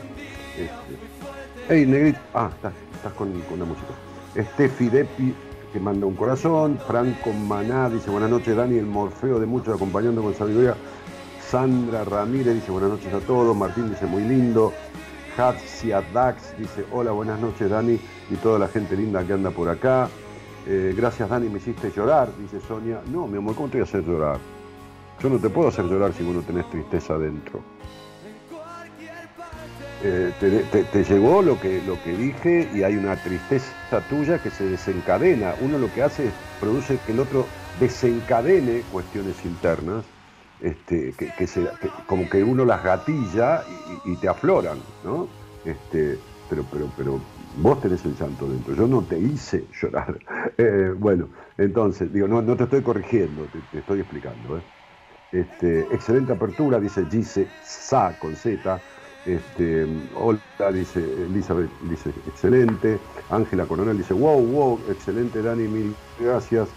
Eh, bueno, eh, Franco Maná dice, hay un canal en YouTube llamado La vida y el triste final, donde cuentan la historia de ese comediante, eh, ah, ah, de Garrick, sí, del, poema que yo grabé. Bueno, mirá, no sabía de ese, canal de YouTube. Este, que tengas una linda semana, dice Tomás Centurión, Marta que saluda también, este, excelente apertura, dice aplausos. Eh, Fernanda dice, qué buena apertura, Dani, me deja pensando en esta nada que vengo transitando con una nueva luz. Gracias, te escucho casi todos los programas. Fernanda, vos vivís pensando, deja de pensar y actuá, Fernanda. Vos otra desconfiada de vos misma, de, cosas y este, deja que la, apertura te deja pensando con luz, porque tenés una nada y la luz y no, no, no. Deja la luz que está bastante cara. Este, eh, no, no. Diana Pérez que se llama Jujuy, Haddad dice, es verdad, Elisa Mendoza, a quien le está, diciendo. El profe que enseña, que no lo vi nunca por acá, dice, que pruebe con una mujer, Romina. Que pruebe con una mujer, Romina. ¿Por qué va a probar con una mujer, Romina? Patito Noelí, entré a la página y no me contestaron. ¿A qué página, Patito? ¿A cuál página? Imposible. Te ha llegado el mail a la bandeja de spam, si, si escribiste a mi página web, mi página web es danielmartinez.com.ar. Te llegó a la bandeja de spam, imposible que no te contesten en, dos días o tres, o pusiste mal tu dirección de mail o algo, imposible. En dos o tres días, Marita Carulo Obedia, que hoy, estuvo, hoy cumplió años, este, este, que es mi productora general, está con, conteste, tiene todos los mails al día contestados. Elizabeth Roda le dice, jaja, ¿qué decís, profe? Que enseña, empezá por aprender primero, jajaja. Ja, ja. El profe que enseña dice, ¿por qué agredir? No sabes mi formación ni experiencia. Lo que esta chica no asume es su homosexualidad reprimida. El profe que enseña, eh, eh, que dice, no sabes mi formación y ni, ni, ni, experiencia. Pero aprovechémosla. Profe, hagamos una cosa. Tengo cinco minutos del programa.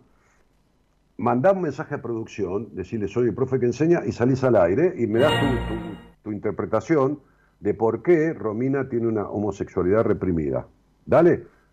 Eh, manda el mensaje ya, ahí está en pantalla, 54911-3103-6171. Mandale el mensaje WhatsApp que, y le decís a Eloisa, Elo, este, soy el profe que enseña, dijo Dani que me saques al aire. Y al toque te sacan al aire. Y tengo unos minutitos, aunque sea de más, nos pasamos dos o tres minutos, el operador lo banca. Dale, y me, contás tu, tu, bueno, un poco de, tu formación y de, por qué esa, esa interpretación, ¿no? Tan, qué sé yo, tan, tan no, sé cómo usar la palabra o cómo, cómo calificarla, tan, esa impronta, ¿no? Que, que, te surge que esta chica es homosexual, ¿no? ¿Cómo, cómo llegás a eso, no? A, ver el fundamento, porque si vos llegás a eso con esa certeza, este, este, por ahí tenés una herramienta valiosísima, ¿no? Y, está buenísimo. Así que bueno, eh, dale, te espero.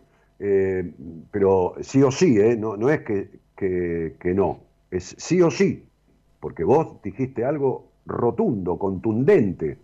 Yo le dije cosas así y ella me dijo que sí, y yo le dije, estoy mirando tu numerología. Ahora yo quiero que vos me digas, qué sé yo, no sé qué utilizás, pero sí o sí, ¿eh? porque vos sos nuevo acá, yo nunca te vi, y estás decretando algo y llamando homosexual, que no tiene nada de malo ser homosexual, y homosexual reprimida, diciendo que tenés una formación y un conocimiento, que tenés que tenerlo, campeón, para semejante eh, definición. Entonces, yo te espero, dale, ya pasaron dos minutos y medio, ¿eh? te espero dos minutos más. Eh, Fernando Cabrera dice, buenas noches Dani, prendiéndome a lo último del programa, espero hayan pasado una linda noche. Gracias Fer, sí, sí, sí, hice una apertura larga, pues, mejor que no estaba si no te aburriste. Este, eh, buenas noches, dulces sueños, Estela que dice que se va a, a dormir. Anabela Velázquez dice, feliz cumple, Marita, Patito Noel dice, escribí ayer, espero entonces, claro, mi vida. ¿Sabés que escribe gente por el curso de numerología, por los libros que la editorial los publica en mi página, por eh, preguntar, qué sé yo, que cuando va a haber un seminario, por, por entrevistas conmigo, por... Claro, sí, esperá, sí, por supuesto. Además, en la página tenés un icono de WhatsApp, el iconito de WhatsApp, ¿viste el verde? Accionás ahí y le mandás un WhatsApp a Marita. Además de mandarle mail, le mandás un WhatsApp. Eh, feliz cumple Marita, dice Anabela Velázquez, Elisa Berroda dice ja, ja, ja, ja. Martín, por favor, quiero escuchar al profe que enseña debatiendo. No, debatiendo no, al contrario. Eh, el tipo me dice, no, Dani, tengo un sistema que esto, esto y lo otro. Y bueno, por ahí me lo veo en privado al tipo y le digo, yo comparto mi conocimiento. Mi curso de numerología está de punta a punta en 12 clases de dos horas con los apuntes mensuales, va con el libro de numerología, va con todo, vale dos mangos al lado de lo que vale cualquier curso hoy en día, este, y, lo comparto mi conocimiento. Y en esas 12 clases de dos horas cada una, que Marita las va mandando gradualmente, este, este, este, está filmado con tres cámaras de televisión de última generación, con un audio espectacular, con, de, de alta calidad, y- y- y ahí explico todo lo que sé. A mí un tipo me dice esto, yo la llamo, la llamo en privado a Romina. Digo, mira, hay un muchacho que, está formado en tal, disciplina, que dijo rotundamente tal cosa, y, y me lo dijo, y que está basado en tal cosa. Vos tuviste fantasías homosexuales y son recurrentes en tu vida, y me llega a decir que sí, y yo hago un curso con este tipo. Porque ¿quién soy yo para decir que por más que descubro las cosas como las descubro, ya, ya tengo todo sabido? ¿Eh? Eh, ya, ya pasaron cinco minutos, profe. Eh, uno más, te espero. Dale, dale. Eh, un minuto más. Olga dice, tenés razón, Dani, la luz está cara. Y también con que pienso y pienso. Ya sé que vivís pensando la vida y no la vivís nunca. No necesito ni hablar con vos. Mira qué fácil que me es. Hernán Maldonado dice, gracias por estar, maestro. Saludos desde Adrogué. Hernancito, querido, un abrazo. Este, Fernando Carrera dice, no, recién llego del laburo, por eso me perdí el programa, lo escucharé grabado. Salió buena la apertura, Fer. Este, di- digo, Hernán, eh, no, Fernando. Me parece que salió buena porque la elogiaron. Valentina Belén dice, buenas noches, gracias por las reflexiones. Ya le envié, dice Patito. Ah, el WhatsApp. Dani, hoy subí una apertura del 20 del 9 del 17. Muy bueno, en mi WhatsApp. Ah, mira, novela. Aldana Luque dice, tremendo como siempre, vuelvo a escucharte después de mucho tiempo, aprovecho a agradecerte ese, vos sos una pelotuda grande que no quiere crecer, me dijiste. Tenías razón. Ay, Aldanita, perdóname, qué sé yo. Bueno, viste, yo, eh, yo no voy a buscar a nadie, no le toco el timbre a nadie, viste. Este, la gente viene y al que pide se le da. Y vos pedís que yo te diga, y yo te digo desde, mi- desde mis tripas, no con la intención de insultar, sino con la intención de conmoverte. Es decir, conmoverte, moverte con lo que digo. Bueno, no te, no te escribió el, el profe que sabe, ¿no? ¿O te escribió? A ver, ¿está acá? ¿Te escribió flaca? Eh, ¿Eloísa? No. No. Bueno, como, como, como me, me- me imaginé cuando él dijo, no sabes de mi formación, yo eh, inmediatamente, por supuesto, sé que es un pelotudo más que anda diciendo estupideces, lo que no sabe este, Elizabeth, que le preguntó, es de la deformación que tiene este tarado. Le dije que salía al aire conmigo y como no tiene pelotas de bancarse la estupidez fenomenal que dijo el imbécil, este, lo que quería es sacarlo del chat. Así que borrarlo y sacarlo de aquí, al tarado ese, a un pobre infeliz. No, ya sé que no iba a aparecer, estaba ironizando yo. Que es la formación y la pelota, el profe que sabe. Anda la puta que te parió, imbécil. Sácalo, sácalo. Haceme el favor, sácalo de acá, no quiero estúpidos. Este, ni mucho menos este, este, habladores gratis. Si, si la paja fuera trigo, este sería millonario, ¿eh? porque es una paja viviente. Este sería millonario si la paja fuera trigo, pero no, no, no, no. La verdad que no, la paja es paja y tiene paja mental. Este, una, una homosexual reprimida. ¿Cómo, cómo, ¿Cómo es gratis no estar del otro lado y decir pelotudeces? Y después hay minas o tipos que se enamoran, ¿no? Yo una vez conocí un muchacho que se la pasaba calentando tipos con perfiles de mujeres. Y por él los tenía un año, ¿no? Ocho, diez tipos, claro, él tenía su, su cuestión, su tara, ¿no? Este, este, lo conocí porque en una charla y en una entrevista empezamos a hablar y a hablar a fondo y, y desnudó esa cuestión, ¿no? Este, entonces, un, imbécil detrás de, de- de- de- un chat o de un, de un- link o todo lo demás, este, no dice, che, a lo mejor le vendría bien, eh, quizás, este, o leí tu libro y leí el capítulo que habla de la natural bisexualidad de las mujeres, porque la mujer nace erotizándose en el sentido no, no sexual, sino erótico, que quiere decir lo placentero. Lo erótico no es del cine erótico, es lo placentero, de- del dios Eros, del dios Eros, del, placer. Este, hablaba Freud, decía Eros y Tánatos. El, el- el tanático era el dios de la muerte, el oscuro. El que, el que vive en la nada vive en Tánatos, ¿no? En Tánatos, no en el pueblo de Tánatos, sino en el estado tanático, de, mortuorio, ¿no? muerto en vida. Y Eros es lo, erótico, lo placentero, ¿no? del cuerpo, lo placentero en todo sentido. Entonces, lo- los, primeros sensorialidades y disfrutes de- y sensaciones emotivas y agradables dentro de un hogar lógico, una bebé femenina lo siente con la madre. ¿Con quién va a ser? ¿Quién la acaricia? ¿Quién la baña? ¿Quién le da de comer? ¿Quién le da la teta? ¿Quién le pasa cremita en la cola paspada a la nena? ¿Quién la cambia? ¿Quién, quién la levanta? ¿Quién la juega? Y bueno, la madre. Entonces la, la- la bisexualidad es algo natural en las mujeres. Ahora, si este imbécil dijera algo parecido, pero no dice, es una homosexual reprimida. Y encima, encima argumenta, por eso, el mundo está poblado, lleno de pelotudos, de boludos, ¿no? Este, hay, un, mi, querido conocido, porque no, no llegamos nunca a una amistad intensa, pero éramos amigables, Facundo Cabral, tiene toda una grabación hecha de la definición de un boludo, ¿no? Este, búscamela, Gerardo.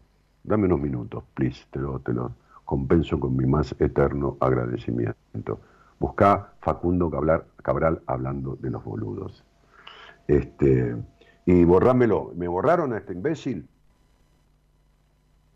Venir acá a, a juzgar a alguien, juzgarla de. No juzgarla porque está mal ser homosexual, juzgarla en el sentido de calificarla de homosexual reprimida.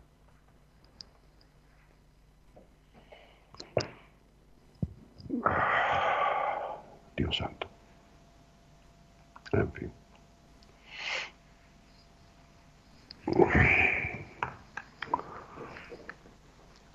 Decir, che, Dani, eh, ¿por qué no le preguntas si ella no, no, no, no, alguna vez estuvo fantasma? Porque eso se te puede ocurrir, que yo le pregunte. Le pregunto, tomo la pregunta y se la pregunto a, Romina. Le pregunto muchas veces, eso está. Es legítimo tener fantasías con mujeres siendo mujer, tener fantasías con hombres siendo hombre. Uno no es ni cuatrisexual, ni bisexual, ni heterosexual, ni pansexual, ni resexual y todo. Hoy te- 700 calificaciones. Busquen una cosa. Cada vez enloquece más la cabeza porque, ah, yo soy esto. ¿Qué sos? Sos sexual. ¿Ma qué, se, ma qué? Ni cuatri, ni bi, ni heteroflexible, ni inflexible, ni sapio, ni pansexual, ni, ni, ni medialuna sexual. ¿no? Porque está el pansexual, que, que le atrae cualquier cosa de cualquier... Está la medialuna sexual también y los churros y las bolas de fraile, justamente, ¿no? Justamente, la bola de fraile. Entonces, digo, este... Dejen de calificar, de necesitar rotular, definir, juzgar. Que, está hecho mierda el mundo, chicos. Está, hecho mierda, pero está hecho mierda de verdad. Yo, yo- estoy asistiendo a una decadencia mundial. Estoy, estoy viviendo una decadencia. No, no hablemos de nuestro querido país o mi querido país, Argentina, del cual tengo oportunidad de irme hasta con oferta de casamiento de una amiga norteamericana, que me, caso con vos para que tenga la ciudadanía. O a España, con unos amigos. Este, pero tengo, tengo un sentimiento yo por, por- por- por mi país. No hablemos de mi país que está hecho, no mierda, diarrea directamente. Este, grande Gerardo, te queremos, dicen acá. Este, eh, ¿Lo tenés? ¿Lo tenés?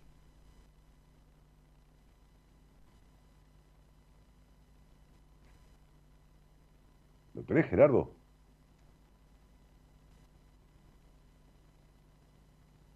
No, Sí, sí, pero escúchame, no seas turro, no seas mala persona.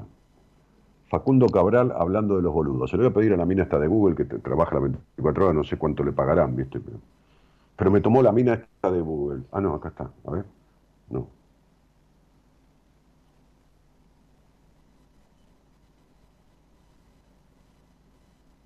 Descarga el libro Facundo Cabral. No, no tengo el libro Facundo, me lo regaló y me lo autografió él, Alberto Cortés y la negra Sosa. Mirá, los tres están de gira, como se dice. Facundo Cabral hablando de su tío. A ver.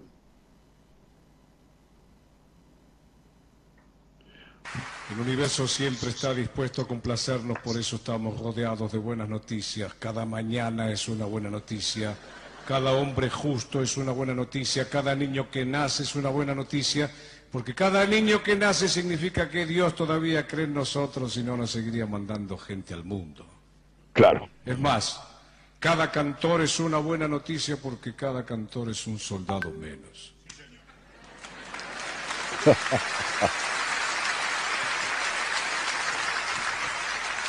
Mi abuela decía, habría que acabar con los uniformes que le dan autoridad a cualquiera. ¿Qué es un general desnudo?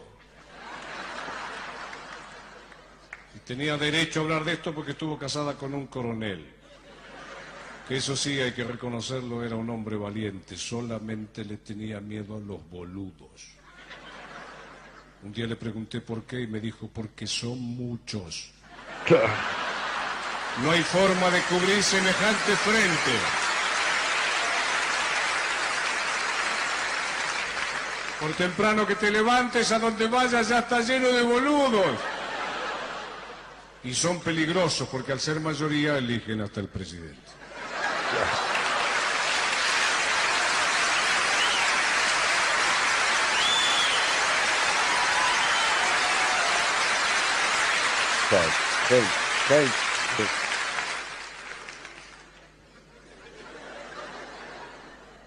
Y los hay de toda categoría. Por ejemplo, el boludo informático que es un boludo computado. El boludo burócrata que es oficialmente boludo. El boludo optimista que cree que no es boludo. El boludo pesimista que cree que él es el único boludo. El boludo esférico porque es boludo por todos lados. El boludo fosforescente porque hasta de noche se ve que por allá viene un boludo. El boludo de referencias. ¿Dónde está Alberto? Allá al lado del boludo de traje marrón. El boludo de sangre azul que es hijo y nieto de boludos. Y el más peligroso de todos, el boludo demagogo que cree que el pueblo es boludo. Sí, señor. Sí, señor. Sí, señor. Sí, señor. Diana dice, y cierro el programa, chicos, este envidio me hubiera encantado conocer y tener una charla con Facundo. Mira, yo me lo llevo en mi, alma, me lo llevo conmigo. La última vez fue 10 días antes que lo maten, y me dijo, flaco, no voy a viajar más. Y le digo, no viajes más, hermano. Me dice, son 51 años subiéndome aviones, bajándome de aviones. Digo, y no vayas, me dice, no tengo ganas de ir. La puta que lo parió. No, no, no a él, a su intuición, porque era un intuitivo.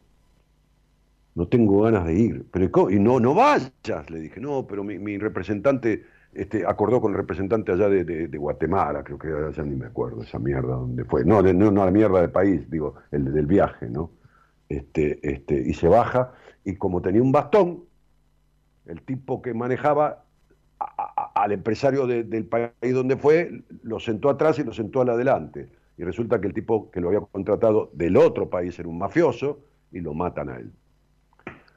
Pero si me había dicho, cuando vuelva no viajo más, me dijo, mira, vos tenés gente por, por, por, por, por, Rosario, por, por... Sí, le digo, por Buenos Aires, con cualquier cantidad de público. Me dice, bueno, vamos con el auto tuyo y ni llevamos la guitarra. Le digo, no, la guitarra la llevamos, Facundo, le digo, eh, la llevamos porque...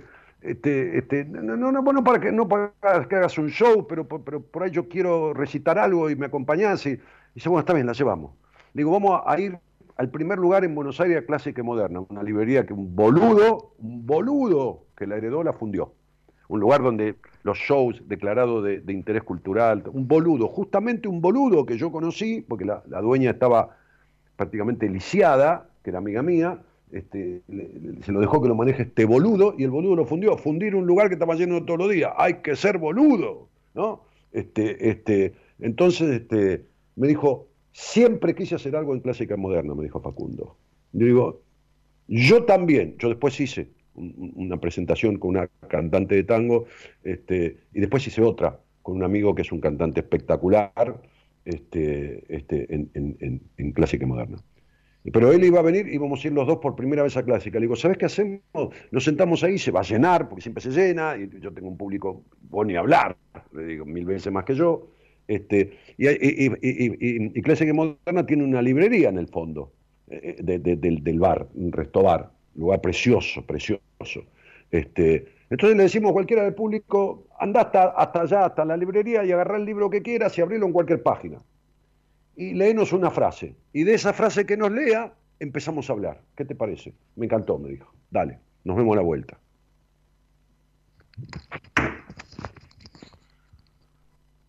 Bueno, en fin, esa es la vida. Señoras, señores, el, profe se fue a gestionar el DNI no binario. Sí, dice Martín, qué hijo de puta. Qué pedazo de muchacho ese Martín. Este, dedicado al profe, dice Elizabeth. Este, venimos de varios boludos de, de dice Martín. Ah, sí, una colección de boludos de Magogo, por supuesto, olvidate, sin duda. Che, este, yo me tengo que ir. La verdad que yo, para mí, no por ustedes, eh, yo no tiene que ver, para mí me sentí de puta madre en el programa de hoy, como se dice en España, de puta madre. Este, este, así que les agradezco que me hayan acompañado, les agradezco las interacciones, este, las risas, los llantos, las emociones. Este, esto, esto se llama Buenas Compañías desde hace 29 años y pico. Este, y es lo que intenta hacer. No siempre lo logramos, pero bueno, por lo menos lo hacemos. En la operación técnica, majestuosamente eh, musicalizando y encontrando hasta lo inencontrable, porque eso no está con ese título, yo le dije ese título, el, señor Gerardo Subirana. En la producción, la señorita Eloísa Noralí Ponte.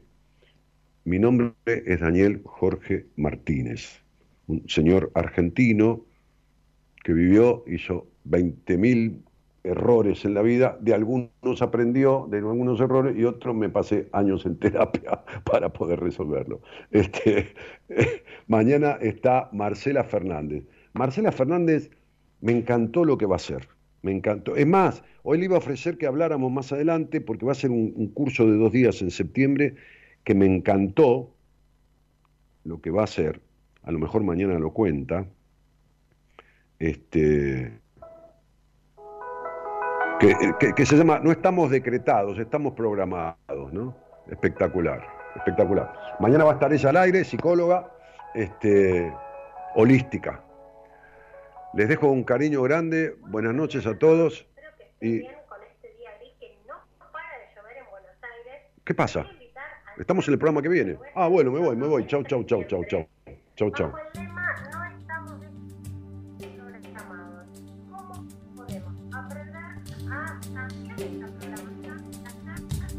Todo el mundo busca ser algo más. Esa era Marcela Casi Mañana va a hablar de esto. No estamos destinados, estamos programados. Dale, dale. Somos diferentes, cada uno especial.